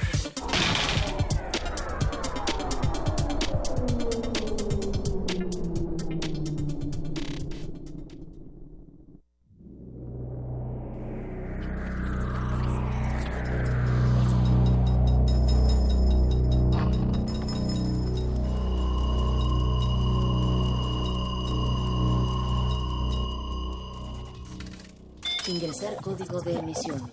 1403117R109. Acceso permitido. Inicia secuencia sobre Alternativas a combustibles fósiles. El combustible fósil procede de la biomasa y de restos orgánicos de plantas y animales de hace millones de años y ha pasado por largos procesos de formación. Estos fósiles se dividen en cuatro, el petróleo, el carbón, el gas natural y el gas licuado del petróleo, y proveen una gran cantidad de energía para el mundo en el que vivimos. Debido a la próxima escasez de estos recursos en pocos años y los efectos secundarios en el medio ambiente que surgieron a partir de la industrialización, la humanidad busca energías renovables que puedan ser de utilidad y que no causen más daño al planeta, como lo son la energía solar, eólica, geotérmica, hidráulica e incluso la energía nuclear. ¿Estás listo para vivir en un futuro sin combustibles fósiles? ¿Qué alternativa energética te gusta más para modo de vida? ¿Desea repetir esta información? Ha elegido no. Comenzamos. Resistor. Esto es una señal.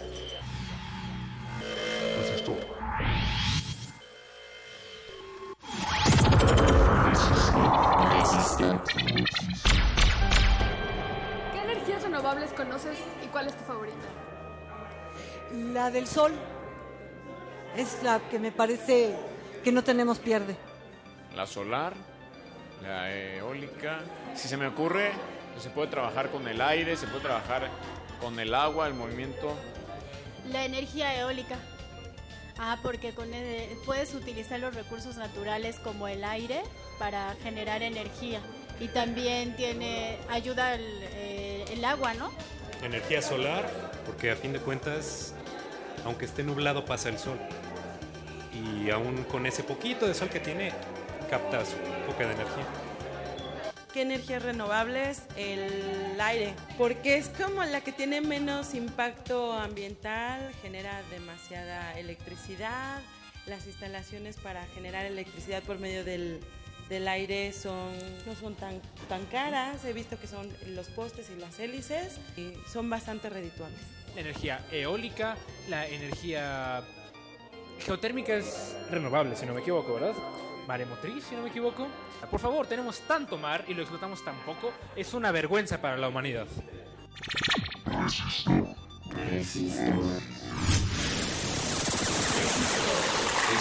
Esto es una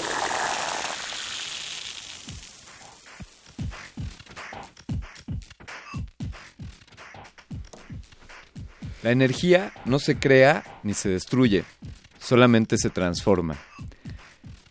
Si reflexionamos en esto, podríamos pensar que la energía que estamos obteniendo actualmente de los combustibles fósiles como el petróleo es la energía que fue captada por organismos durante miles de años, captada proveniente del sol, y esta energía se convirtió en biomasa, por ejemplo, en la madera o en los cuerpos de los seres que vivieron y que nos antecedieron, y toda esta masa orgánica quedó sepultada por el tiempo y por miles y miles de años.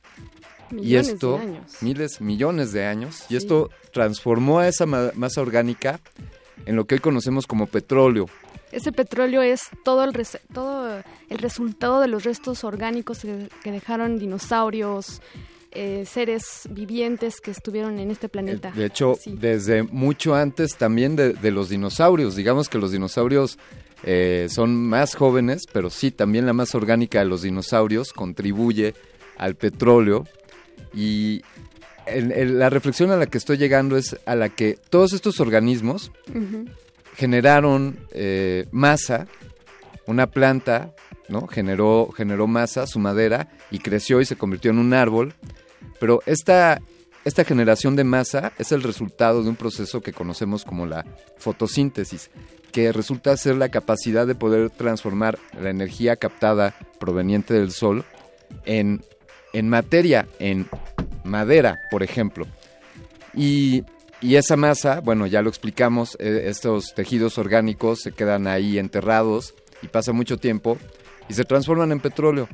Y hoy, bueno, desde el nacimiento de la revolución industrial, eh, dependemos de estos combustibles para, para sustentarnos, para mover nuestros vehículos, para las máquinas que producen nuestros alimentos. Y esta dependencia, pues, se ha tornado en algo eh, pues de lo cual difícilmente nos estamos zafando, o algunos no quieren zafarse.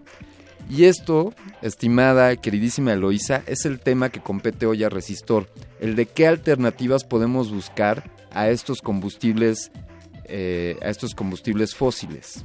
Efectivamente, Alberto Candiani, un gusto estar contigo esta noche. Eh, fíjate qué dilema esto de los combustibles fósiles ha- han sido la fuente de energía desde la época de la revolución industrial. Y bueno, a- o sea, ya han pasado unas, eh, unos siglos y dicen que esto ha, ha ocasionado un problema. El uso de estos combustibles fósiles ocasiona, impacta gravemente en, en el medio ambiente y pues esto es uno de los problemas por los cuales hoy en día estamos, estamos enfrentando. Estamos viendo cambio climático, estamos viendo que el planeta está pasando por circunstancias fatales, fatalísticas y que probablemente en unos, en unas en unos pocos años ya no podamos depender totalmente de estos combustibles fósiles. Entonces estamos buscando energías alternativas, Alberto Candiani, y pues Están, están las dos vertientes que, que estableces, Eloisa. Eh, Ujú. por un lado, pues estamos acabando con esas reservas de combustible. así Estos- es, porque no son, son finitas. vaya, Exacto, algún día estos van a son terminar. recursos no, no renovables. Eh, tendríamos que esperar miles o millones de años para que de nuevo la materia orgánica se transformase en petróleo y seguramente dentro de aquel entonces no requerirían de este tipo de combustibles. Y desde luego, y no sé si más o menos no, no, no, no- es tan importante eh, el impacto que tiene, como bien dijiste, en el, en el medio ambiente y por ende en nuestra salud y en nuestro bienestar. Entonces, aparentemente, pues tiene muchos aspectos negativos el, el empleo de los combustibles fósiles. El petróleo, el carbón, el gas natural. Exactamente. Eh, sin embargo, eh, ¿cómo decirlo? Pues es un, eh, es un daño eh, a cambio del beneficio que obtenemos. Es decir, el, el que te puedas subir a un automóvil o el que exista una máquina. Bueno, en México hemos de decir que aún estamos, tenemos generadores de carbón y, y, pues también turbinas que funcionan con diésel o con combustibles fósiles. Es decir, es, es una trampa, ¿sabes? Es como, pues dependes de este combustible para poder generar lo que necesitas generar para vivir, para tus alimentos, para tus transportes, para tu... para cocinar, calentar el agua que para que te bañes. Entonces, pues en, el, en el- la transición para cambiar totalmente en- a energías renovables es renovar totalmente nuestro modo de vida, nuestro modus vivendi y de consumo también sobre las energías que estamos usando hoy en día. Definitivamente ahí pones el dedo en, en un renglón importante que es el de el individuo. O sea, Así finalmente cada uno de nosotros en suma hacemos esta demanda de combustibles, pero si pensamos por ejemplo en que en lugar de que dos personas utilicen cada una un auto, si mágicamente esas dos personas deciden irse en el mismo auto, automáticamente han reducido su consumo de combustible a la mitad, ¿no? Efectivamente. Y, si viajáramos cuatro personas en el mismo auto, ¿no? Eh, y si no, ¿sabes? Son, son soluciones que si empezáramos a ver a nosotros como individuos, podríamos acercarnos a no depender tanto de estos, pues del petróleo, de la gasolina, de, sus- de los Por lo derivados menos del eh, petróleo. con- como ciudadano o individuo contribuiríamos si reducimos el consumo y si nos ponemos las pilas, si contribuimos entre todos, como dices, apoyándonos para irnos todos en un, en un solo vehículo, ¿no? Y también mejorando pues muchas cosas como el transporte público, que de- para, a- para mí, mi, desde mi perspectiva el transporte público en, en este país Sí. debería de ser ya eléctrico, ¿no? Por lo menos, porque Sí, esas ya lo está hemos creando una con- congestión. lo, lo hemos platicado aquí, como, cómo es que el Metrobús no fue eléctrico. Claro. Ahí también, bien, hay otros ingredientes, digamos, hay intereses. Claro, ya, y el tren ligero, por ejemplo, a mí Ay. me disculpan, pero el tren ligero está en muy pésimas condiciones. Eh, que diga el trolebús, Ajá. está en muy pésimas condiciones y pues son Sabe, cosas que necesitan darle Increíble ver trolebuses circulando que tienen más de 40 años y siguen circulando. desde ahí. el 93. Eh, Los pues mismos. así este asunto de, de las alternativas a los combustibles, amigos, eh, bienvenidos sean esta noche a Resistor, la sección de tecnología de resistencia modulada. Conducen Eloísa Gómez y su servidor Alberto Candiani. Les damos la bienvenida, los invitamos a interactuar con nosotros, por favor, en redes sociales. Búsquenos en Twitter como arroba Rmodulada y en Facebook como Resistencia Modulada. En nuestro sitio web www.resistenciamodulada.com o en teléfonos en cabina 5523 5412. Vámonos con esta rolita, Alberto Candiani. Esto es Fuel de Metallica.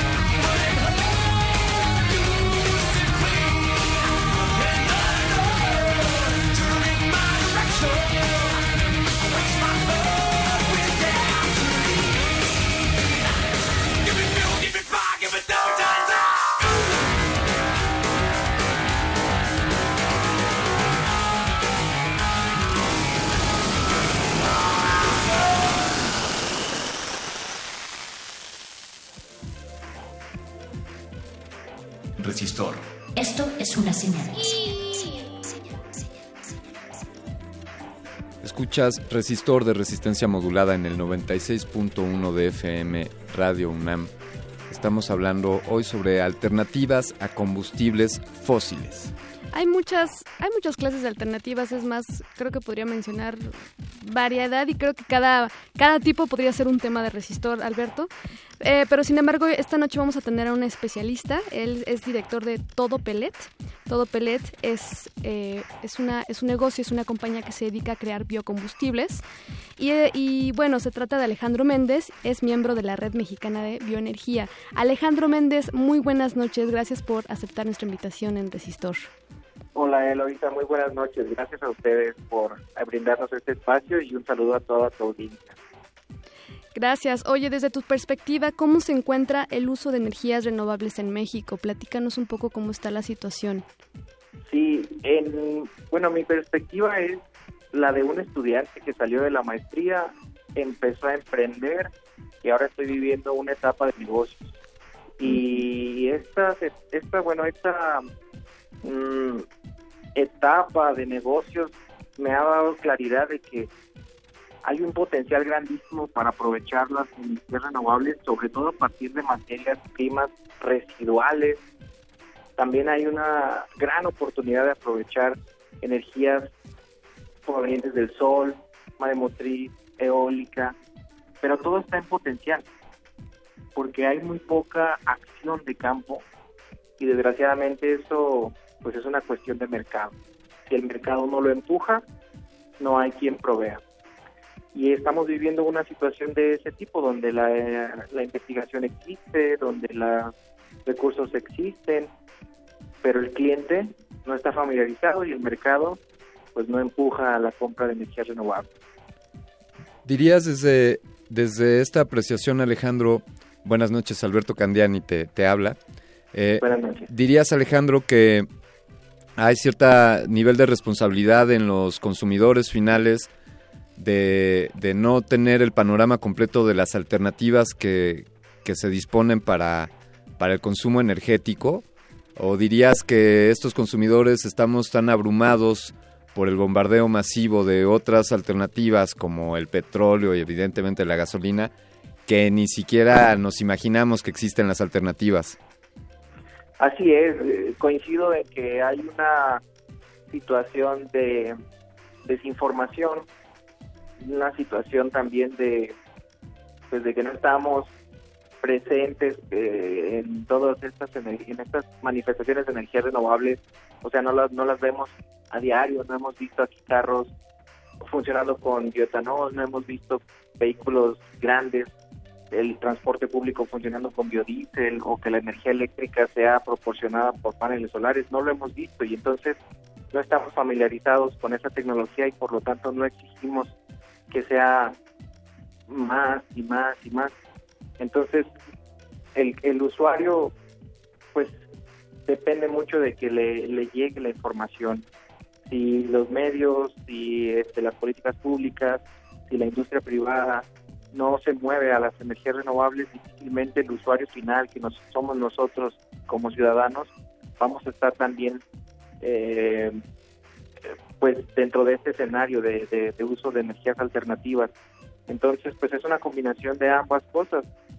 Pues, necesitamos que nosotros como sociedad empujemos hacia una transformación gradual hacia fuentes alternas de energía y también la industria y, y el sector público necesitan abrir espacios para que esta energía o estas fuentes alternas de energía estén presentes para que las podamos elegir. Y no solo para escalas industriales, que es lo que suele pasar muy a menudo, también para escalas domésticas. Un caso muy particular lo hemos visto en los calentadores solares, que empezó como una tecnología industrial y sin embargo se transformó a, a tecnología doméstica y es en el caso de la tecnología doméstica donde ha tenido su mayor auge, los calentadores solares de agua. Sin embargo, su origen fue industrial. Y así debería de ser con muchas otras fuentes de energía. En todos pellets nosotros hemos identificado una, un nicho que son los, los biocombustibles sólidos. Si bien este, eh, en el mundo se utilizan como una fuente de energía principalmente industrial, le hemos encontrado en México un nicho eh, doméstico, sobre todo doméstico, y de la pequeña industria, pero pequeña industria. Sí, y ¿podrías decirnos qué es un pellet? Por supuesto, un pellet es un comprimido, es una pastilla. Ajá. Tú los puedes fabricar de diferentes materias primas. Eh, queda claro que con, con el tipo de materia prima que elijas, pues las propiedades del pellet van a ser distintas. Nosotros hemos hecho pellets de residuos de acerrín, bagazo de agave, eh, pellets de rastrojos, en fin, una, una cantidad de materiales que usualmente están considerados como un desperdicio de algún este proceso mm, industrial común. Como de Y- basura orgánica, digamos, se convierte en es. pellet. Así es, y nosotros los convertimos en pellets ah, con maquinaria propia, una pelletizadora, que no es más que un equipo que te permite hacer presión y calor a través de la fricción para que obtengas pequeños cilindros, pequeñas pastillas. Esos son los pellets. Un pellet lo puedes utilizar con el quemador adecuado para producir energía calorífica para una industria que necesite eh, calor en calderas, a vapor de proceso, para un hotel, para un hospital, en fin, cualquier necesidad de calor puede ser satisfecha por los pellets. Eh, Alejandro, bueno, ahí va- van a surgir varias preguntas respecto a los pellets. Yo quiero saber si me puedo llevar una bolsita de pellets de campamento y lo puedo usar para mi fogata, pero, pero algo más trascendental. Eh, hablando, hablándole a Alejandro Méndez como el, el maestro de ingeniería química que eres, eh, y como este nuevo empresario con esta visión que tienes de atender una necesidad eh, fundamental para los seres humanos y tu gran aporte para, para México, eh, ¿cuál, es, ¿cuál es el papel de la ciencia en, en encontrar estas alternativas a otro tipo de combustibles? Finalmente estamos hablando de, de eso, de la combustión, de estos procesos físicos y químicos por los cuales podemos liberar energía de un elemento. ¿Cómo, cómo llega la ciencia a decidir qué, qué tipo de tejido orgánico es susceptible de convertirse en un pellet para después poderle extraer mediante la combustión la energía? ¿Cuáles son los, eh, los tejidos orgánicos que tienen un mayor potencial energético, si se vale decirlo así? Sí, por supuesto, lo, lo dices correctamente. Y para empezar, mi respuesta, claro que puedes tener unos pellets para campamento y sobre todo porque tenemos una línea de productos que son especiales para carnes asadas o para verduras asadas, en donde pues le puedes entregar aroma y sabor a tu cocina, agave, a pino, a- en fin, a una infinidad de productos de madera. Y bueno, eh, tomando ahora la segunda que comentabas de cuál es el papel de la ciencia, es un papel vital. Mm, Voy a tratar de ser muy conciso. Si no hay desarrollo científico para generaciones de, de propuestas aterrizadas a, a las alternativas a los combustibles fósiles, pues vamos a quedarnos en el pasado. Vamos a ser un país eh, que erróneamente vamos a creer que tenemos gran cantidad de energía por ser un país petrolero, pero en realidad estamos quemando dinero. El petróleo debería ser convertido en, en productos de mucho mayor valor agregado de la industria química, de la industria farmacéutica y no tendríamos que estarlo quemando. La industria petroquímica en México es buenísima, tienen muchas alternativas a- a- a- al procesamiento del petróleo y no deberíamos estarlo quemando. Entonces, la ciencia juega un papel fundamental en encontrar qué procesos y qué materiales son adecuados para las necesidades específicas. La energía renovable, especialmente los biocombustibles, son una maravilla que te permite ofrecer soluciones a la medida, trajes a la medida. Si hablamos de transporte público pesado, me, este, me refiero a camiones, este, trailers, existe el biodiesel. El biodiesel es una perfecta alternativa que se obtiene de, de aceites residuales, y hay muchos. Aceites vegetales no son comestibles, los hay muchos. Y procesos de, de- mayor complejidad como las microalgas, que también son perdón, fuente de aceites para producir biodiesel, también los hay. El proceso existe, está en escalas de laboratorio, universidades como la UNAM, eh, la Universidad de Guadalajara, la Universidad de Guanajuato, la Universidad de Sinaloa, tienen mucha tecnología alrededor de estos biocombustibles como el biodiesel, sin embargo está a nivel universidad. Eh, hablamos del biotanol. En Guadalajara existe el Centro de Biocombustibles, eh, el semi-bio de alcoholes para alimentar vehículos ligeros. Ah, estamos hablando de vehículos sedán, motocicletas, pequeñas pick-ups con bioetanol, que lo puedes obtener de, de subproductos de la agricultura como lo es el rastrojo de trigo, el rastrojo de, o el bagazo de la caña de azúcar o el bagazo de la agave. Y sin embargo, están en una escala de crecimiento, están, están pilotando. Es un piloto y esperemos que pronto tenga este, Es- resultados positivos. Eh, así serán esos resultados. Alejandro, te pedimos por favor que nos esperes un, un pequeño momento, eh, ya que tenemos que hacer un corte musical. Si nos permite, regresamos contigo. Regresamos contigo. Claro que sí.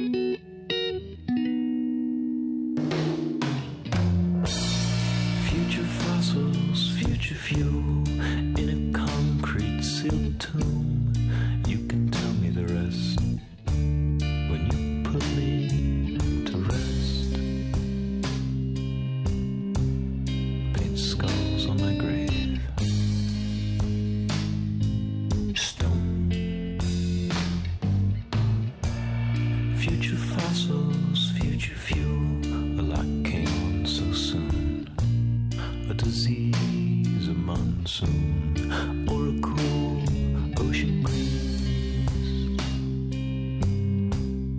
Thank God on your knees, boys. Your future fossils, future fuel. Future fossils, future fuel. Future fossils, future fuel. Future fossils, future fuel centrifuge.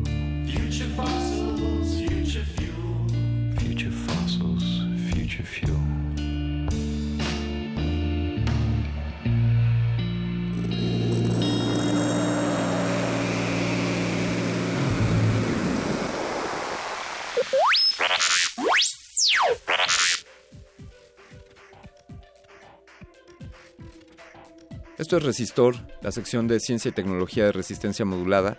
Estamos hablando con el maestro en Ingeniería Química Alejandro Méndez, director de Todo Pelet. Alejandro, ¿continúas aquí con nosotros? Claro que sí, aquí estamos. Perfecto. Alejandro, eh, te tengo una pregunta. Em, habías comentado que el petróleo se podía usar para procesos químicos, porque dices que como combustible estamos quemando dinero. ¿Qué, qué procesos químicos de mayor valor y que nos podría beneficiar se puede usar? Claro que sí.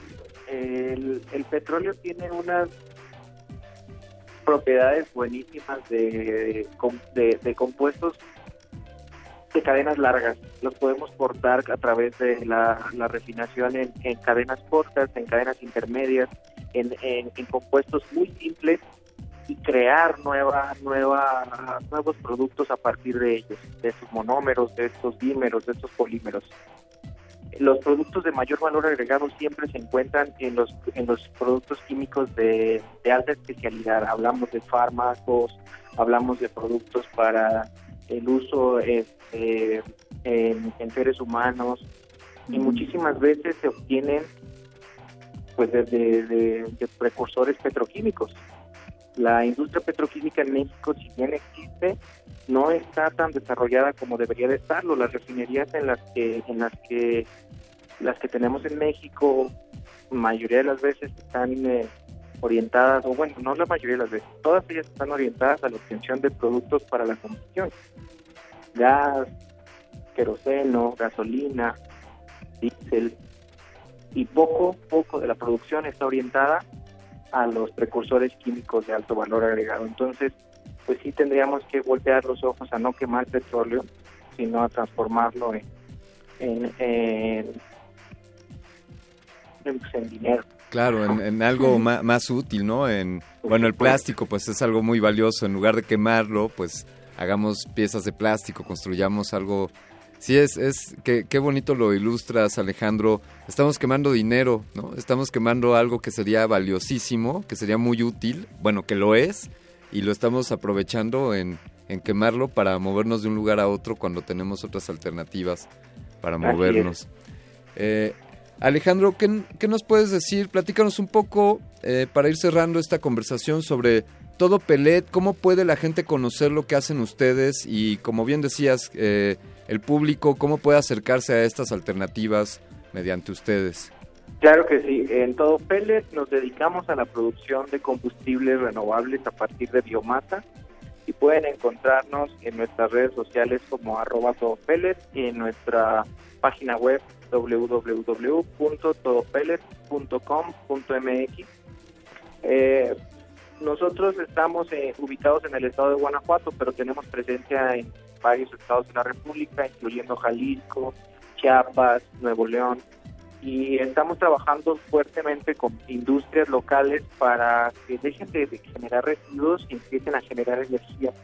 Creamos tecnología para ellos y pueden encontrar algunos de nuestros casos de éxito en nuestra página web. Asimismo, si están interesados en alguna, en, en solucionar alguna un requerimiento energético específico, especialmente calor, pues con todo gusto podemos atender sus, sus necesidades con un, ya nos- con un prototipo. Ya nos acercaremos a ustedes, Alejandro. Muchas, Muchas gracias, por haber tomado esta llamada y por habernos compartido.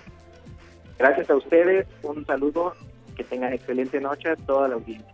Gracias, buenas noches. Vamos a continuar este resistor después de este breve corte. Quédense con nosotros. Resistor. Esto es una señal. El barrio, la fiesta, sonideros. Pasos de baile, protestas, inconformidades y movimientos sociales. En esta ocasión le venimos presentando el proyecto de moda de novedad Ocanyore, un monólogo de teatro sin fronteras dirigido por Ángel Patricio Rubio. Próxima estación, Sala Julián Carrillo de Radio UNAM. Todos los martes de marzo a las 8 de la noche. Entrada libre. Te esperamos. La música nace de la efervescencia. De los giros del mundo. Es un cuerpo tornasol. Transmuta de la psicodelia al obscuro. El Festival Intersecciones trae para ti la música del trío Alu. Un trance que te llevará de lo progresivo a lo clásico.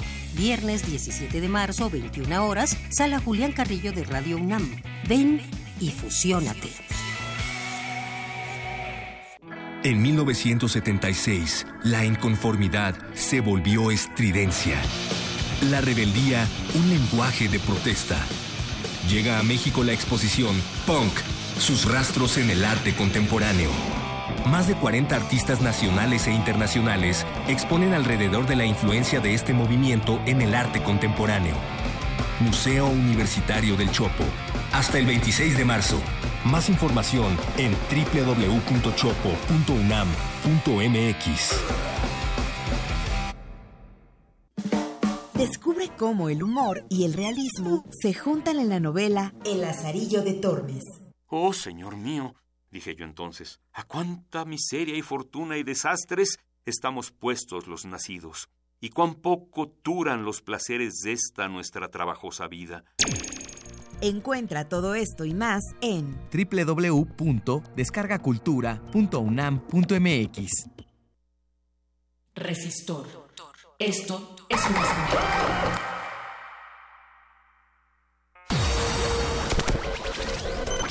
Byte de resistor.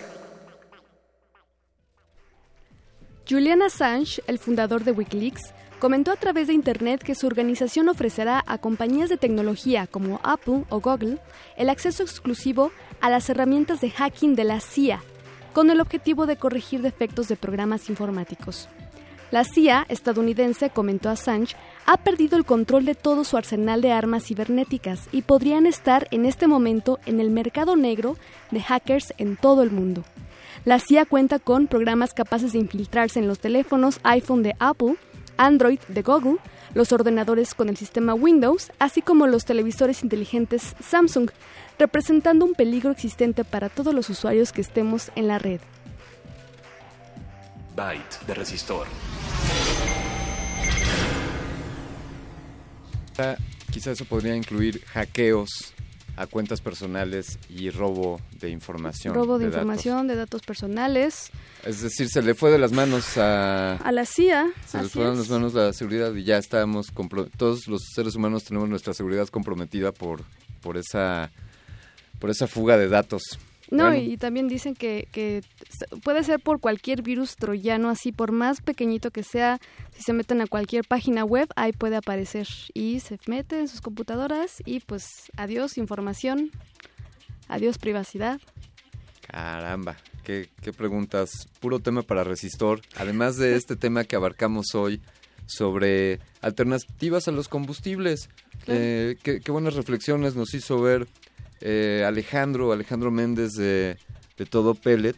¿Cómo me impresionó eh, cuando comenta que todo tiene que ver con el mercado, tiene que ver que los clientes se interesen por estos biocombustibles, por estas energías renovables, tiene que haber, digamos que alguna especie de coqueteo publicitario para que Claro. se interesen en estos en estas energías. Sí, pues es, es un paradigma que ha estado desde, desde que el nacimiento de la revolución industrial y, y- y la pauta está marcada por los intereses mercantiles.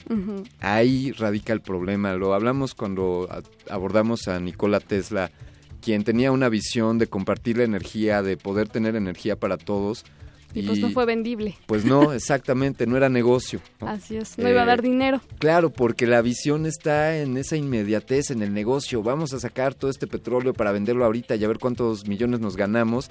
Y no me importa lo que le estoy haciendo al planeta y no me importa que mi negocio se va a ir al, se va a ir al hoyo porque me voy a acabar el petróleo, porque no lo hice de una manera eh, consciente. Eh, sucede lo mismo, por ejemplo, con, eh, con la maderería, con la tala de árboles bueno, pues esta idea de voy a cortar este bosque hasta acabar con él y no tener ningún árbol más para cortar, pues es una visión obtusa cuando la lógica debería de ser, bueno, corto algunos árboles mientras dejo que estos crezcan y se recuperen y así los sigo aprovechando.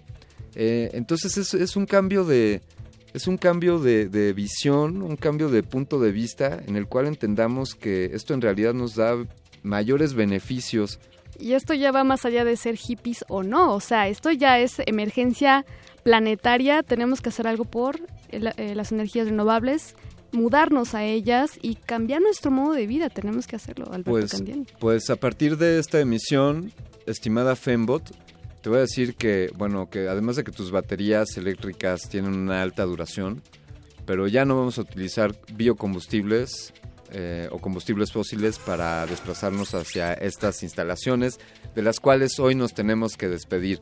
Uf. Eloisa Gómez, Fembot de Resistor, muchas felicidades y muchas gracias por esta emisión. Querido humano amigo Alberto Candiani, un placer estar con ustedes. Que- queremos agradecer a José de Jesús Silva, quien está al mando de la tripulación de esta, de esta nave, En, en la capitanía también se encuentra el doctor Arqueles, quien todo lo sabe, todo lo ve y también todo lo produce.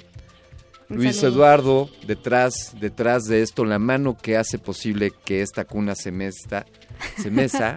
Betoques, no me toques, hazte para allá, Betoques. Sobre todo a ustedes, queridos radioescuchas, quienes nos honran con su sintonía cada semana a este resistor de los martes a las 22 horas con 15 minutos. Por ahí también un saludo a Adolfo Joaquín, eh, con mucho cariño. Vamos a despedirnos con esta rola. Eh, quédense después de esta canción porque continúa punto R. Hoy estarán hablando sobre rap o mujeres en el rap. Y su influencia en, en nuestro alrededor. Quédense con esto de Journey, grabado por Columbia Records en 1978, Lights. Esto fue Resistor.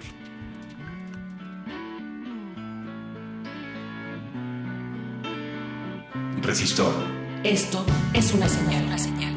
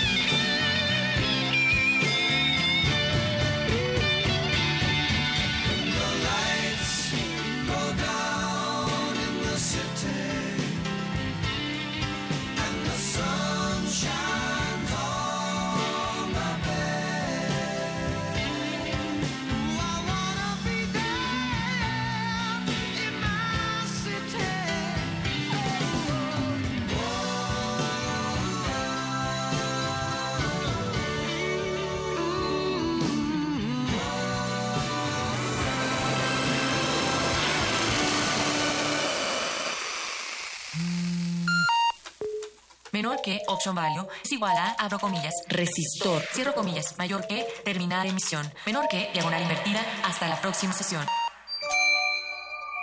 Bueno, yo creo que la mujer y la niña deben de estar en realidad en todos lados, todo- todo- todos lados, todos lados. La ciencia es solo un área más. Fomentar que las mujeres estén en todos los lugares, en puestos de poder, en todas las áreas, ¿no? Se dediquen a lo que les gusta en la vida. Pero a mí lo que me motivó a estudiar ciencia es que yo me hacía preguntas y la única manera de encontrar respuestas a esas preguntas era a través de la ciencia. Entonces, a todas estas niñas curiosas, fomentar que se desarrollen en todos los aspectos. Yo les diría, en la ciencia puede que encuentres esas respuestas.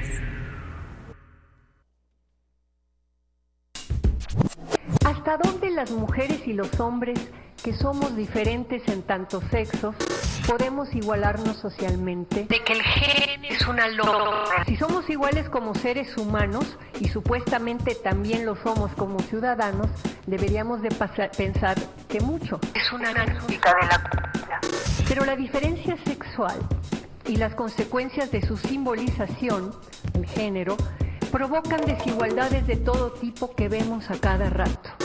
que vemos hace rato. Resistencia modulada. La noche modula. La radio resiste.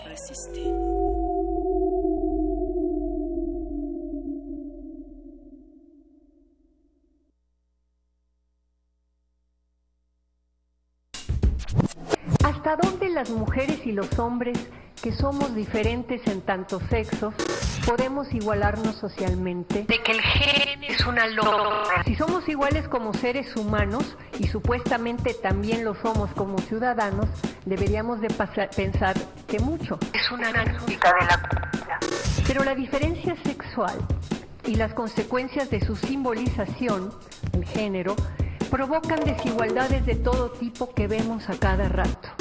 Que vemos hace rato.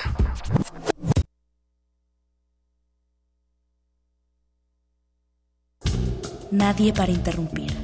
La noche joven y tus oídos dispuestos a lubricarla. Recuéstate. Relájate. Escucha. Búscalo. El punto R.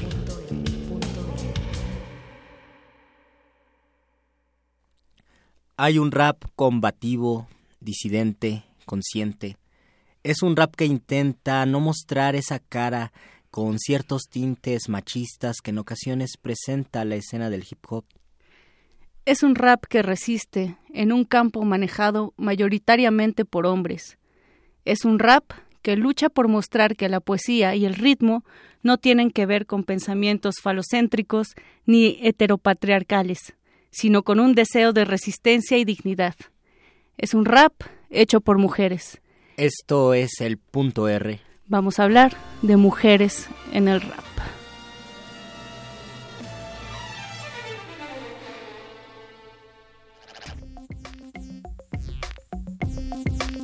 Punto R. Punto R.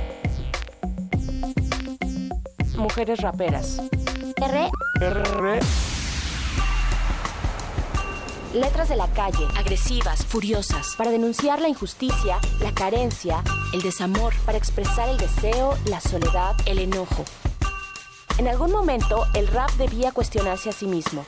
¿Cómo resisten las mujeres raperas en un ambiente donde la mayoría de sus exponentes son hombres?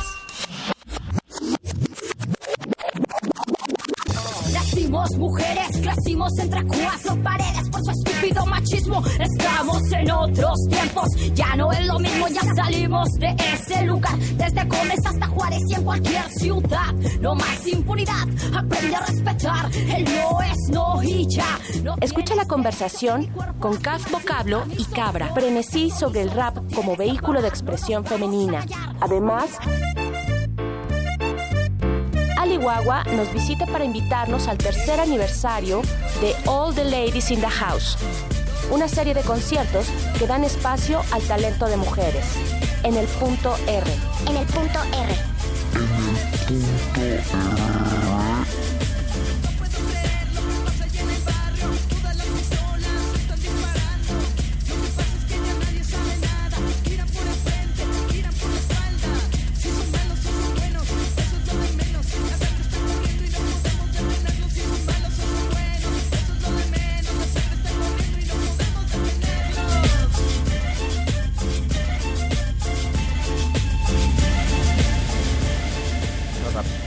Buenas noches a todos los que nos sintonizan en el 96.1 de FM. Esto es el punto R y porque es el mes de marzo tenemos temas muy interesantes. Ya habíamos hablado del cuerpo como territorio. Ahora hablaremos de mujeres en el rap. ¿Qué significa ser rapera en un, en un ambiente, en un campo donde muchas veces notamos estos insultos machistas, sexistas o notamos que la mayoría de los que presencian las batallas o sobre todo los que están arriba en la tarima son hombres. ¿Qué significa ser mujeres? Para eso vamos a tener en unos minutitos más eh, a Capo Cablo y a Cabra Frenesí. Yo soy Luis Flores del Mal y a mi derecha tengo a Mónica Sorrosa. Buenas noches. Hey, buenas noches, Luis Flores. Agradecemos en los controles a Alberto Benítez Betoques y en la consola a José de Jesús Silva.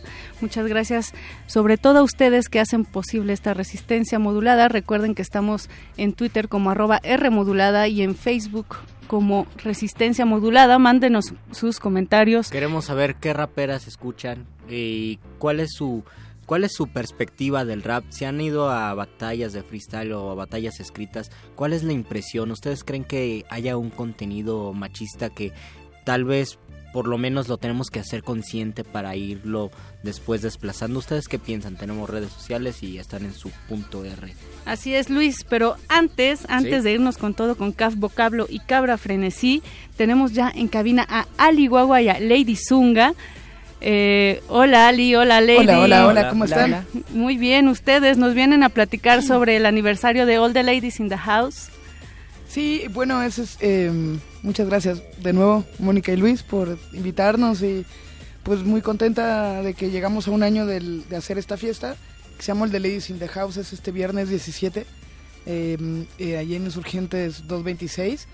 Eh, es No- el, se- el segundo piso de la Pulque Insurgentes y eh, eh, justamente pues de lo que se trata el programa tiene que ver mucho con la fiesta porque empezamos a hacerla hace más o menos un año y medio ya llevamos 12 ediciones porque pues básicamente nos, nos dimos cuenta que no había una fiesta o una de alguna manera una pla- plataforma que impulsara el hip hop y el rap femenino. Y que cuando a las invitaban si es que las invitaban a algunas mujeres a, a, a fiestas de, de- de rap, pues estaban así hasta bajito del cartel o tal vez era como que de buena onda, de te invito a participar y, y bueno, a mí me parece que la lírica femenina o, la temática de lo que hablan las mujeres es sumamente mucho más interesante que lo que están haciendo los hombres. Entonces, todo esto salió porque fui pues a un, a un toquín y vi a unos raperos y me pareció muy malo lo que estaban cantando y, y en el cartel no había ninguna chica. Entonces, en lugar de indignarme, pues decidí hacer una fiesta, aunque pues yo rapeo un poquito. La verdad que mi rap es como más personal, más intimista y, y aunque me eduqué, digamos, en el rock y luego la cumbia, me parece que pues el hip hop es súper importante para como arma política, ¿no? Claro. Como pensamiento de eh, como como qué estamos qué estamos diciendo y y sobre todo que es mucho más fácil pues agarrar un micrófono y decir las cosas que tal vez comprarte un instrumento, ensayar y hacer una banda es mucho más inmediato el, el poder de, de la palabra y la voz en el hip hop, ¿no? Así Entonces es. este este este viernes pues estamos ahí en el aniversario, ¿no? Pues han estado durante estas dos ediciones muchas raperas como las que mencionaban batallones femeninos de aquí de Ciudad Juárez, ha estado pues Rebeca Lane de, de Guatemala, Nakuri del patio de Costa Rica, ha estado Karen Pastrana de Actitud María Marta de Argentina, han estado eh, Las Crudas de, de Cuba también. Mare, Eh, Mare. Advertencia Lírica también de, de Oaxaca, ha estado eh, Yesca, ha estado también el colectivo de mujeres trabajando con, con Jimbo y Jessie P, eh, en fin, en- entre otras. eh, también pues Pero- DJs como. DJ Ripley de, de, de Nueva York, Sonora Mulata, y hemos tenido también especiales de rock, por ejemplo, con, con Betty Punk y, eh, y, también especiales electrónicos y digamos que esta vez eh, quise como hacer un homenaje eh, o algo así a las ladies más ladies, de todas las ladies y bueno, la lady más lady de todas las ladies, aquí Lady Zunga que pues viene de Colombia a, mostrarnos lo, lo que mezcla, va a estar va a estar Semoa y va a estar la bruja de Texcoco. Y, y nada, pues es este viernes y quería invitar a, a, a todos y a todas. Y, Ujú. este, y pues estamos sobre todo muy contenta de que, que es la primera vez que viene Lady Zunga a México y, y que ella pues va a cerrar esta noche, ¿no? ¿Cómo te has sentido, Lady Zunga, aquí en México? ¿Cómo te ha tratado? Hola, buenas noches, gracias. Eh, pues bien, la entrada fue complicada en el aeropuerto, pero, pero bueno, llegué a, a colocar hacer una sesión de chivari y luego colocar música, una, una fiesta bastante especial. ¿Qué es el chivari? Eh, bueno, el chivari es una técnica japonesa para atar cuerpos con cuerdas. Y bueno, luego fue colocar música el viernes. Eh, en el marco del normal, ¿no? En el normal, sí, fue la fiesta, como una fiesta eh, dentro del normal, pero pues me, pare- me pareció que fue como lo más eh, clandestino y las músicas más, más independientes, oscuras o, o raras, digámoslo así, que, que, que me pareció porque en, el- en los conciertos no me... pues era más rock y otras cosas más digeribles. Cuéntanos cómo fue este encuentro entre dos grandes mentes que es Lady Zunga y, y Genesis P. Reich que platicaron eh, no, sé tuvieron realmente alguna... no, no, yo creo que no necesitamos platicar porque eh, yo, yo bajaba del, del escenario de tocar y pues estaba muy excitada, cargada de, no sé, unas energías que estaban como algo fuertes y cuando nos, nos, nos alcanzamos a chocar en el, en, abriendo el camerino y alcancé a saludarla porque nos estaba muy aturdida y llegué y ahí me encontré como una energía bastante fuerte y no, creo que eso fue lo que lo que me pareció muy mágica. Sí, como un encuentro de energías, supongo que fue. Sí, supongo que sí. ¿Qué podemos esperar eh, para este esta fiesta que nos tienen preparada como primer aniversario? Bueno, eh, es importante esta fiesta por primero porque es el primer año, el aniversario de All the Ladies y también la pues la el, el, re- el legitimar la mujer y que nosotras también hacemos música, eh, danzamos, eh, nos quejamos, sentimos y exclamamos todo esto a través de la música, en este caso las letras, y hacemos fiestas para mujeres, pero pues que puede ir cualquier persona y, y pues hay un gran respeto en, dentro de estas fiestas, así, así seamos, así estén muy abiertas como, no sé, bailando muy sensual y esto, hay un gran respeto. Tú eres eh, artista, pero también diseñadora, performance, DJ. Eh, ¿Tienes preparado algo en específico para All the Ladies in the House, primer Pues, aniversario? mm, casi eh, la, la mayoría de las veces que hago DJ sets, eh, hago un vestuario que tiene que ver con, pues, con lo que vaya a ser. Y pues siempre la sensualidad va, va ligada a la mayoría de mis, mis performances. Entonces, creo que la, la- le sería más una comunicación musical y, y eso sería para esa noche. Ok, Ali, eh, eh, estas fiestas, eh, digo, tal vez es un poco implícito, pero ¿cómo se relaciona el baile, la fiesta y toda la alegría de, de All the Ladies in the House eh, con temas de género, de respeto, de realidad social? Pues es, es, eh, es un espacio como muy, muy, muy libre. Tratamos que ese día también, por ejemplo, la, la gente de seguridad de ahí de la pulque, eh, digamos que se aliviane o se, les, se, se lesbiane. Como, eh,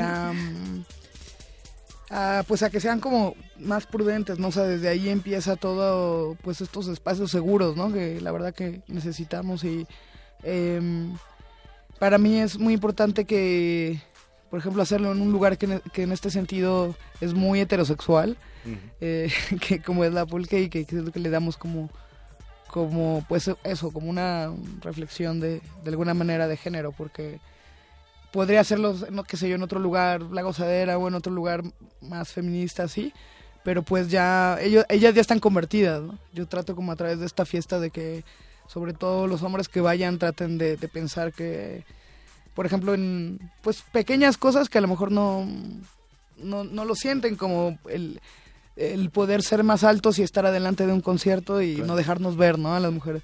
Entonces es una fiesta para que las mujeres estén al frente, muy, muy, mucho tomando la idea de Kathleen Hanna, de Bikini Kill y de las Riot Girls y, y de poder traer ahora sí que las mujeres al frente y también el, el espacio no es tan grande, es, es chico, entonces se da un, se da un roce de, de cuerpos o sea, a través de la música y un contacto muy como muy directo también con la con, con los artistas la gente que está tocando.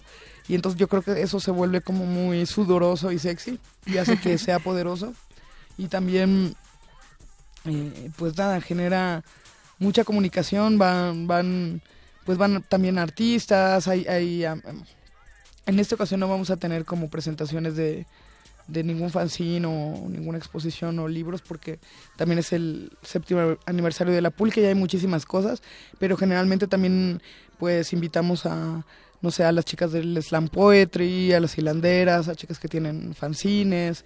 Entonces es eh, pues nos gusta que haya como una comunicación, por ejemplo, ahora que conocimos acá las a la cabra y a y a vocablo, ¿no? Que no los conocíamos, entonces también es una manera de decirle, hey, vengan a la fiesta, vamos a, sí, a hacer comunidad y, y, compartir, ¿no? Pues no basta con resistir, también hay que accionar y creo que All the Ladies in the House lo hace y lo hace muy bien. Repítenos las coordenadas, por favor, Ali. Bueno, pues muchísimas gracias. Sí, la fiesta es este viernes 17 eh, de marzo.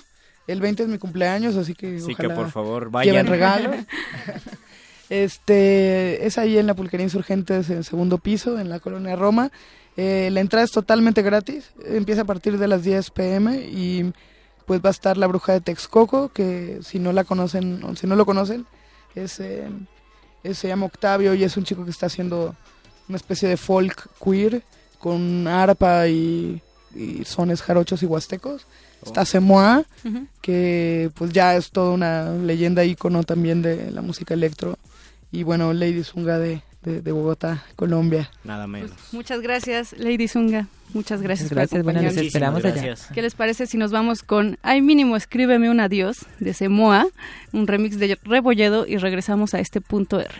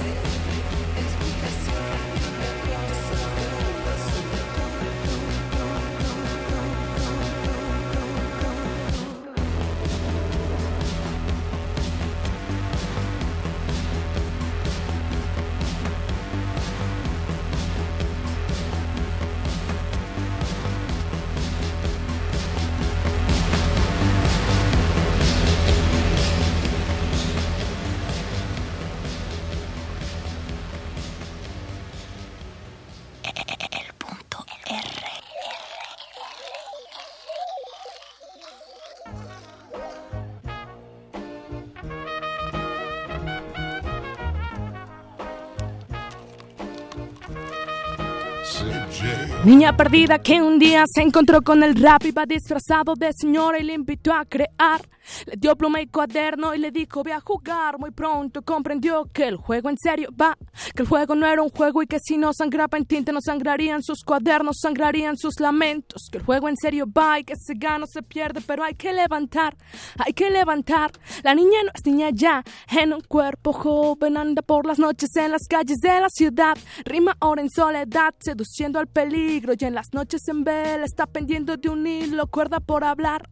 Narra historias al compás en blues llora y canta en rap, cuerda por hablar. Narra historias al compás, en blues llora. Es la niña jazz, es la niña jazz, no da un paso atrás. Narra historias al compás, sus palabras son armas. Es la niña jazz, te la encontrarás en tarima o al compás, fluyen tú en palabras. Es la niña jazz, no da un paso atrás. Narra historias al compás, sus palabras son armas. Es la niña jazz, te la encontrarás, te la encontrarás. A veces camina atenta a lo que sucede afuera. Creció en la desconfianza y se formó como fiera. Se dio cuenta que las cosas no deben ser así. Hasta que sale al mundo y lo observó en sí. Así que se volvió en sí para transmitir la palabra. Comprendió que el futuro es lo que la idea labra. Clase semilla se comparte para que florezca en tierras. Parece que la insurrección empezará en la cabeza a formar larvas. ¡Ja!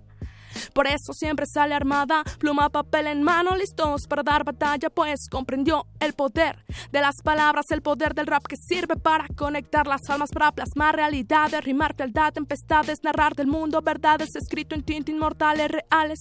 Por eso la niña el micro empuñó para darle una voz a lo que siempre cayó. Es la niña jazz, no da un paso atrás, narra historias al compás, sus palabras son armas. Es la niña jazz, te la encontrarás en tarima o al compás, fluyen tú en palabras, es la niña jazz, todo un paso atrás, narra historias al compás, sus palabras son armas, es la niña jazz, te la encontrarás, te la encontrarás. A veces seca de palabras como desierto del Sahara, a veces fluyendo imposible como cascada del Niágara. Aún así ella continúa en la batalla, ella a sí misma y el papel narrando su guerra en parábolas. ¡Ja! La niña saltó de la cama, despertó la pantera y arribó por fin la dama. Abrió las fauces y ahora quiere comerse el mundo. Frases, vocablos tremebundos, directo de lo más profundo de su alma. Para quien escuche, encuentre calma, se dé cuenta no está solo, que en muchos ya se la llama. Es por eso que en Blue Rap hay que narrar lo que pasa para compartir después de abrir el corazón, coraza. Uh. La niña tomó la palabra y cada día en tarima procurará ser sensata. Hay que decir lo que siente, hay que sentir lo que se habla. La niña tomó la palabra y ya no podrán callarla. Es la niña no da un paso atrás. Narra historias al compás, sus palabras son armas. Es la niña ya te la encontrarás en tarima o al compás, fluyendo en palabras. Es la niña no da un paso atrás. Narra historias al compás, sus palabras son armas. Es la niña jazz, te la encontrarás, te la encontrarás.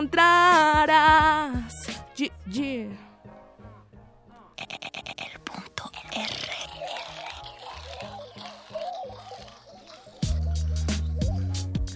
Ah. Yo.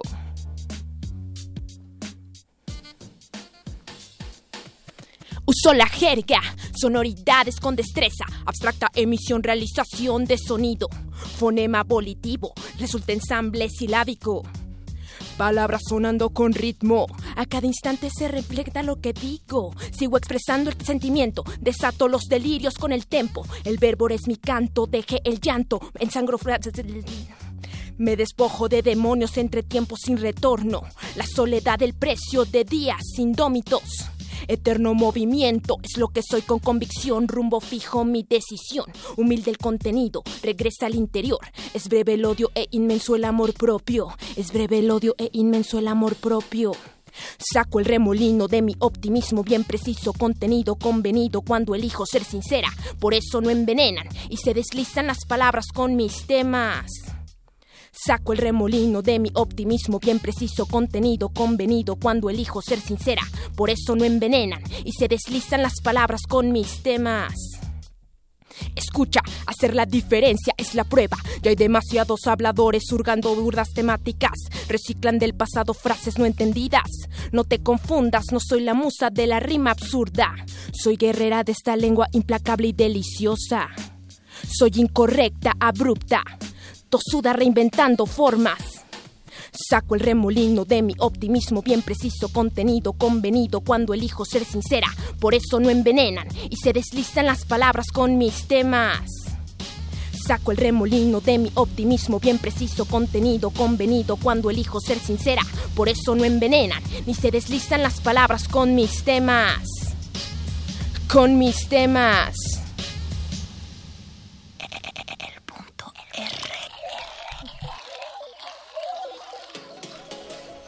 Uh, esto que escuchamos primero fue Caf Vocablo y también fue Cabra Frenesey. Bienvenida, Caf, bienvenida, Cabra. Hola, hola, ¿cómo Eh, están? ¿Cómo se llama lo que escuchamos? La Caf? canción que yo canté se llama La Niña Jazz. ¿Y lo que tú cantaste?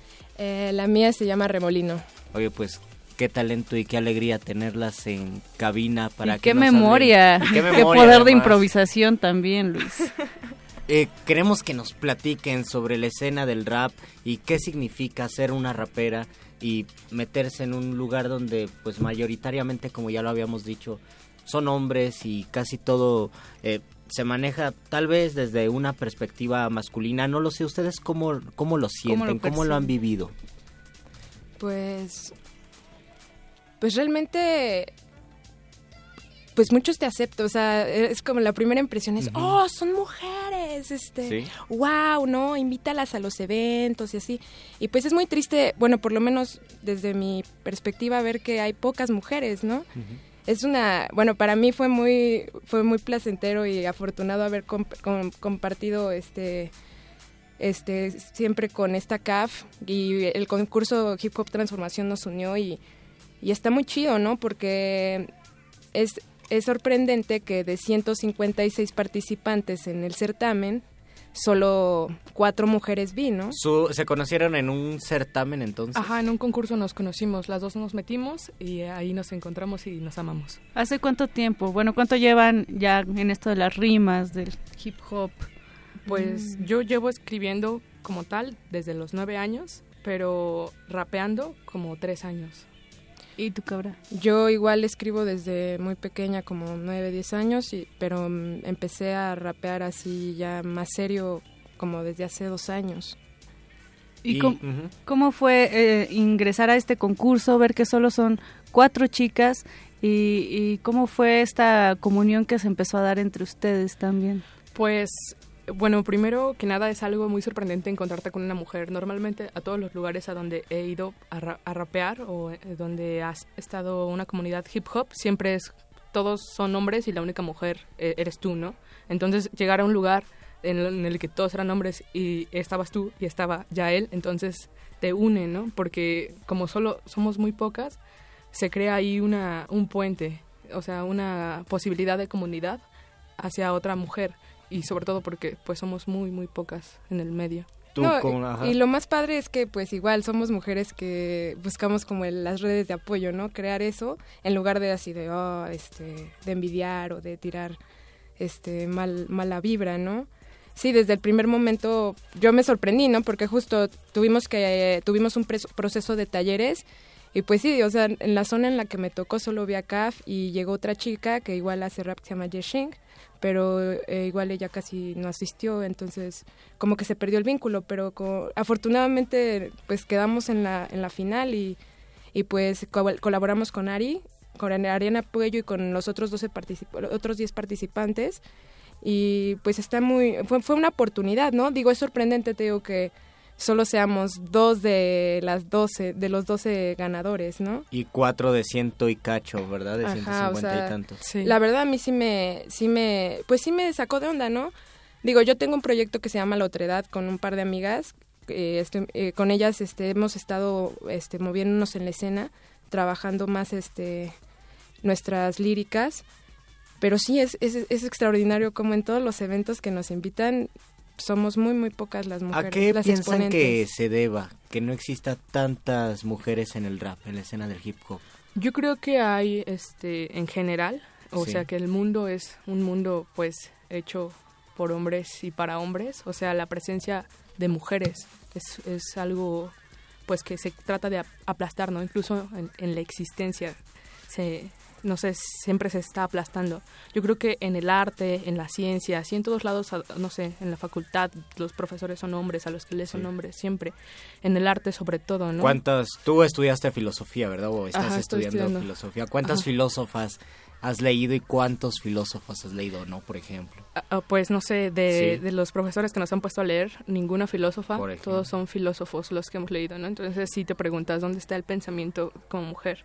Y en el arte lo mismo, o sea, en, en otras escenas de música en las que he estado, igual no hay presencia de mujer. Creo que en general hay una hay un intento de, de que las mujeres se, se desaparezcan su existencia y en el rap sobre todo, o sea, creo que mucho de, de la escena en el hip hop es muy misógina. Entonces, sobre todo en, en esta escena hay una como desplazamiento de la mujer o incluso una un ataque hacia ella, ¿no? Lo que comentábamos en otra ocasión que, o sea, todas en las batallas de freestyle, todas las las, las ofensas o punchlines son de que tu mamá hizo tal Ujú, cosa, sí. que tu Exacto. hermana acá, ¿no? O sea, siempre está cosificándose, O que tu novia- aplastando a la mujer. Ajá. Sí, exactamente. O sea, en, en específico en esta escena se ve mucho. Hay también otra perspectiva. Es tanto se puede tomar esta postura de yo soy yo soy mujer rapeo eh, quiero dar un mensaje sé que el rap es portador y tiene la capacidad de abrirse ante muchas personas.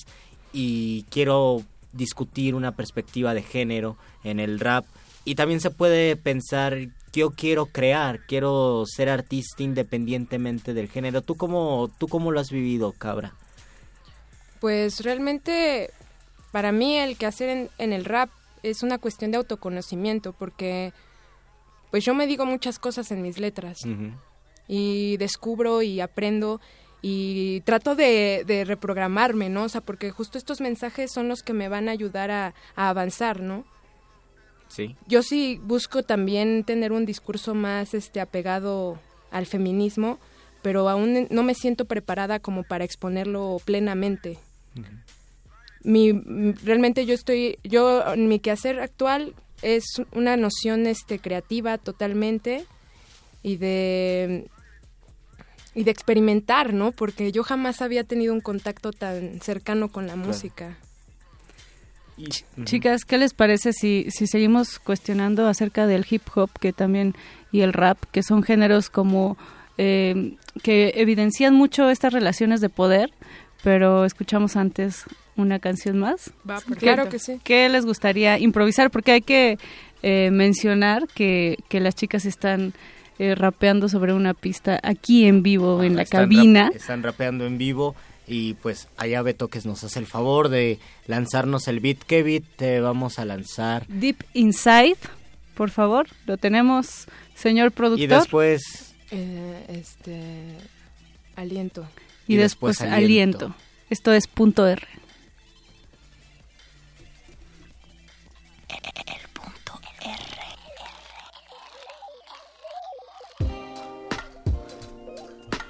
Yeah, yeah. Sí, sí, sí. Capo cablo. Es en las madrugadas cuando la inspiración llega a mi cama, cuando me pongo a parir luz, astros y estrellas en calma, plantar semillas en hojas, luego cosechar estrofas, es el arado de mis líneas donde vuela la paloma y qué más da. Si tiene espinas el rosal, si el de Braille es en rima o es en prosa, si te duele martiriza o te sonroja, si el rap que te acompaña en esta vida nostra que te inspira y conspiras para exhalar, para mirar a los demás y rapearles cara a cara, abrirles el corazón, desnudo, que miren a tus entrañas y digan así soy yo, no dudes, no. Que encontrarás a otros, se llamarán nosotros, combatirán los monstruos, pues no hay manera mejor de encontrarse uno mismo que tomando pluma y papel te salvarán del abismo. Ah, uh, es el hip hop que da vida, ah, uh, es la vida y la sonrisa. Ah, uh, si tienes miedo improvisa, que si el hip hop siempre estará de pie en la primera línea. Ah, uh, es el hip hop que da vida. Uh, si tienes miedo, improvisa. Uh, es el hip hop que da vida, pues el hip hop siempre estará de pie en la primera línea, que no es lo mismo que escapar, es mirar, despejar la mente, las neuronas de tanto palpitar, de tantos gritos confusos que no te dejan avanzar, rapear, ilumina el túnel hasta el destino alcanzar. Pues al final del camino el tiempo dirá que no hubo males, todo tuvo su momento, que cada paso dado cobra su valor en peso y que levantarse está el sentido del tropiezo. Por eso hay que rapear sin miedo y usar el corazón como mejor instrumento. En noches de paso, madrugadas de tormento, el rap siempre será nuestro renacimiento, pues el hip hop me dio vida, me dio razón, argumento, le dio sentido a mis rimas y plasmo mi pensamiento. Por eso agradezco cada oportunidad concedida, porque yo a esto quiero entregar mi vida a uh, es el hip hop que da vida, uh, es la vida y la sonrisa. uh, si tienes miedo improvisa, pues el hip hop siempre estará de pie en la primera línea. Uh, es el hip hop que da vida. uh, si tienes miedo improvisa, uh, es la vida y la sonrisa, pues el hip hop siempre estará de pie en la primera línea. Ah, ah, esto es hip hop. Ah, ah, pura emoción. Sí, sí, sí, caf vocablo. Ah. El punto R. Sí, sí, sí. 2017. Cabra frenesí. Sí, sí, sí, sí, sí, sí. G, G. Inteligencia emocional resuelve mis dilemas. No me baso en emblemas, me guía la resiliencia, autosuficiencia con respuestas inmediatas. Evito peroratas, mentiras e ilusiones. Cuando quiero soluciones, no busco excusas baratas. Ah. No acaban las consecuencias entre tiempos ocurridos, son mensajes que reparto con palabras y ocurrencias. Habla la sapiencia de mi lucidez a ratos, recabando datos, mi memoria yo persigo, dialogando hoy conmigo vivo los instantes gratos. Entre ritmos voy creciendo, ya forjando mi destino, mi presencia hoy atina este beat que va subiendo, presteza que fluyendo sigue el tempo sin huida, evito la caída, voy cantando lo que soy. Música yo doy, las notas me dan la vida, música yo soy, las notas me dan la vida, me dan la vida. Ah. Recobrar el aliento es vivir mi locura. Hoy retomo la ruta que me lleva al ascenso. Recorriendo el camino, vivo la oralitura. Soy la prueba honesta del trabajo intenso. Aprendiendo de todo, siento esta cultura. Colectivos hermanos construyendo el progreso. Recorriendo el camino, somos oralitura. Hip hop es resultado de este amor supremo. Ah. Reconozco que soy libre cuando responsable me hago. Son los vicios el estrago de lo que me hace más temible. No quiero el final terrible ni vivir en lo exterior. Regreso al interior, asumiendo convicciones. Me conozco con acciones transformando lo anterior. Los problemas se resuelven cuando hacemos lo correcto. No me baso en lo recto ni en los dioses que me absuelven. Las palabras me devuelven que yo tengo la misión, pues comparto mi canción, evitando las peleas, reprogramo las ideas, transformando mi visión. Con mis ritmos hoy despierto la conciencia de unos cuantos, ya les saco algunos llantos cuando escuchan mi acierto. Mi objetivo es el desierto del espíritu que se ama, aunque la demencia clama. Ahora sé que me equivoco, soy la mente que evoco obteniendo buena fama. Soy la mente que evoco obteniendo buena fama. Recobrar el aliento es vivir mi locura. Hoy retomo la ruta que me lleva al ascenso. Recorriendo el camino, vivo la oralitura. Soy la prueba honesta del trabajo intenso. Aprendiendo de todo, siento esta cultura. Colectivos hermanos construyendo el progreso. Recorriendo el camino, somos oralitura. Hip hop es resultado de este amor supremo. Sí, sí, sí, de este amor supremo. Rap, rap in the house. Ah, ah. Caf, vocablo y cabra frenesí en la casa. Yeah, 96.1 de FM, Esto qué es maravilla. Radio pública es oralitura para sus oídos. En Rap, punto ¿cómo, R. ¿Cómo le hacen cuando escriben? ¿De en qué llega primero el tema, llega primero el beat? eh, lo hacen a la antigüita, es decir, lápiz pluma, o lo hacen más a la antigua, todo de memoria, o lo hacen máquina ya, de escribir. o ya lo hacen como los hipsters, o, o lo hacen directamente en la laptop. ¿Cómo escriben? ¿Cómo escribes tú, cabra?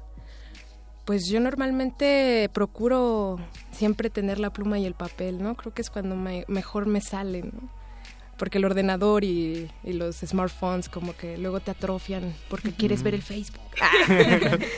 Pero realmente, pues yo, yo lo que he construido últimamente lo trabajo mediante la décima espinela.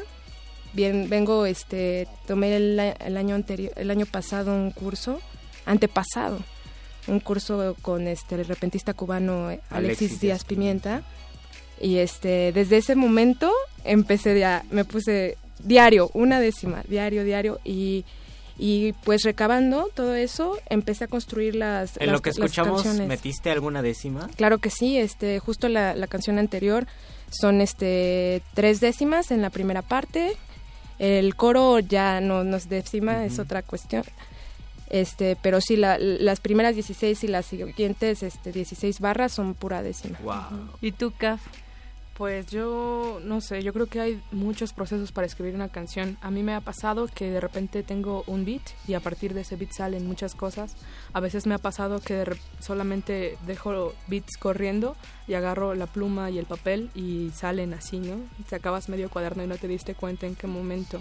O a veces es que quiero, que quiero escribir algo que en específico me duele adentro o que me está ahí punzando, entonces pues como que agarro esa, esa herida, por así decirlo, eh, y la pongo en el papel. Creo que hay muchos procesos para poder hacer una canción. Oigan, chicas, eh, pues el rap y el hip hop eh, también incluye relaciones de poder, que era lo que estábamos hablando hace un momento. Ha- habla también mucho de territorio, ¿no? De territorialidad y del reconocimiento de otros, ¿no? En el freestyle es como eso, ¿no? Una batalla para, para ver quién es el ganador.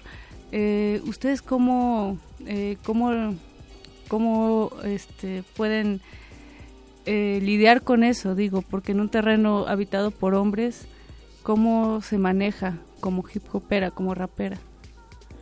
Pues yo creo que es siempre una lucha y sobre todo es una lucha cotidiana. O sea, yo creo que cuando te das cuenta de que las cosas no están bien, ya no solamente haces la lucha eh, en un lugar, sino la haces en tu casa, en tus canciones, en tus conciertos, en todos lados. Por ejemplo, yo cuando voy a conciertos o cuando he ido a batallas de freestyle, siempre que sueltan punchline sobre mujeres es como, ah, va, está bien. Eh, ¿Cuál es el chiste, no? Yo creo que, no sé, incluso cuando nos hemos reunido con nuestros amigos raperos y sueltan algún comentario machista, es como ahí señalarlo, ¿no? A poner el dedo en la llaga. Tanto que a veces te dicen, ay, ¿por qué siempre eres así, no?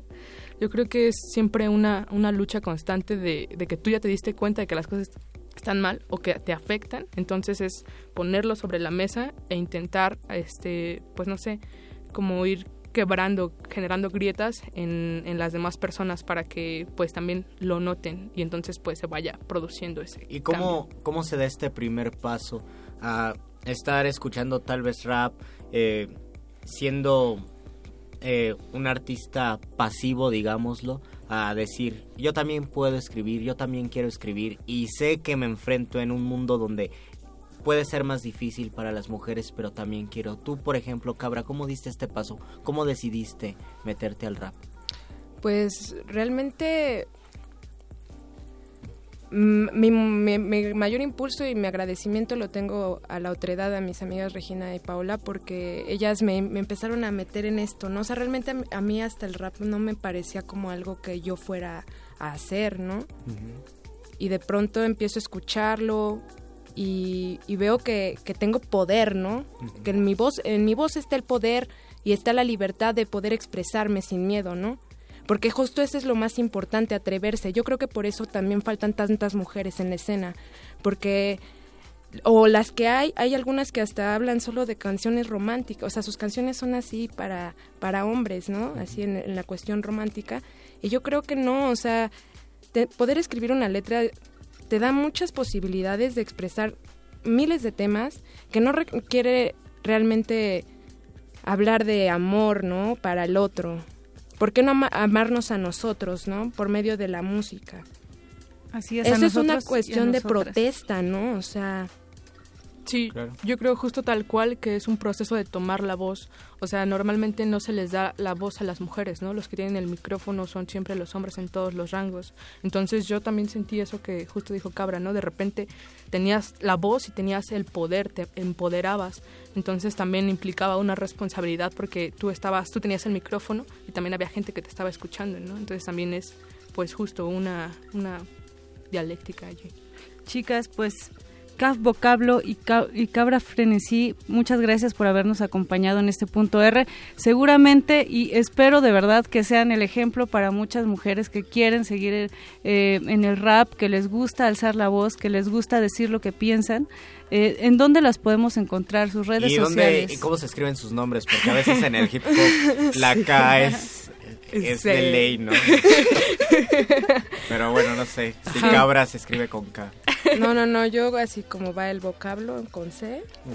y yo como K vocablo con K. Y justo es este con diéresis, ¿no? La- Ajá, A. sí. Bueno, a mí me pueden encontrar en YouTube, eh, Facebook, SoundCloud, um, etcétera, etcétera, como K vocablo, K-H-A, y justo A con diéresis. Eh, a mí me encuentran en SoundCloud como La Otredad, en Facebook igualmente. Y este también nos pueden escuchar en, eh, en el canal de YouTube de Raperos por la Paz. Ahí está nuestro, nuestro Raperos trabajo. por la Paz. Ajá. Es un trabajo entre las dos. En conjunto con otros, on- es, otros 10 MCs. Oh, Ajá. muy bien.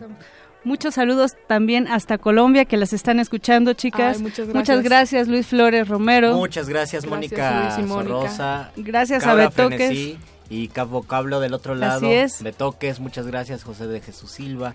Nosotros nos despedimos de este punto R. Recuerden que se resiste por medio del rap, por medio del hip hop. Por Queremos- medio del género y de romper esa dualidad. Y e invitarlos a que si ustedes tienen ganas de escribir, es una manera de conocernos y es una manera también de expresar lo que somos y de poder establecer un contacto con otro. Hay que perderle el miedo a las palabras y hay que perderle el miedo al rap. Y pues qué gran ejemplo nos dio Cabra Frenesí, Capo Cablo en esta noche. Nos escuchamos mañana en Resistencia Modulada en punto de las 21 horas. Ya puedes abrir las cortinas. La intimidad puede esperar. Solo un poco. Hasta otra noche. Cuídate.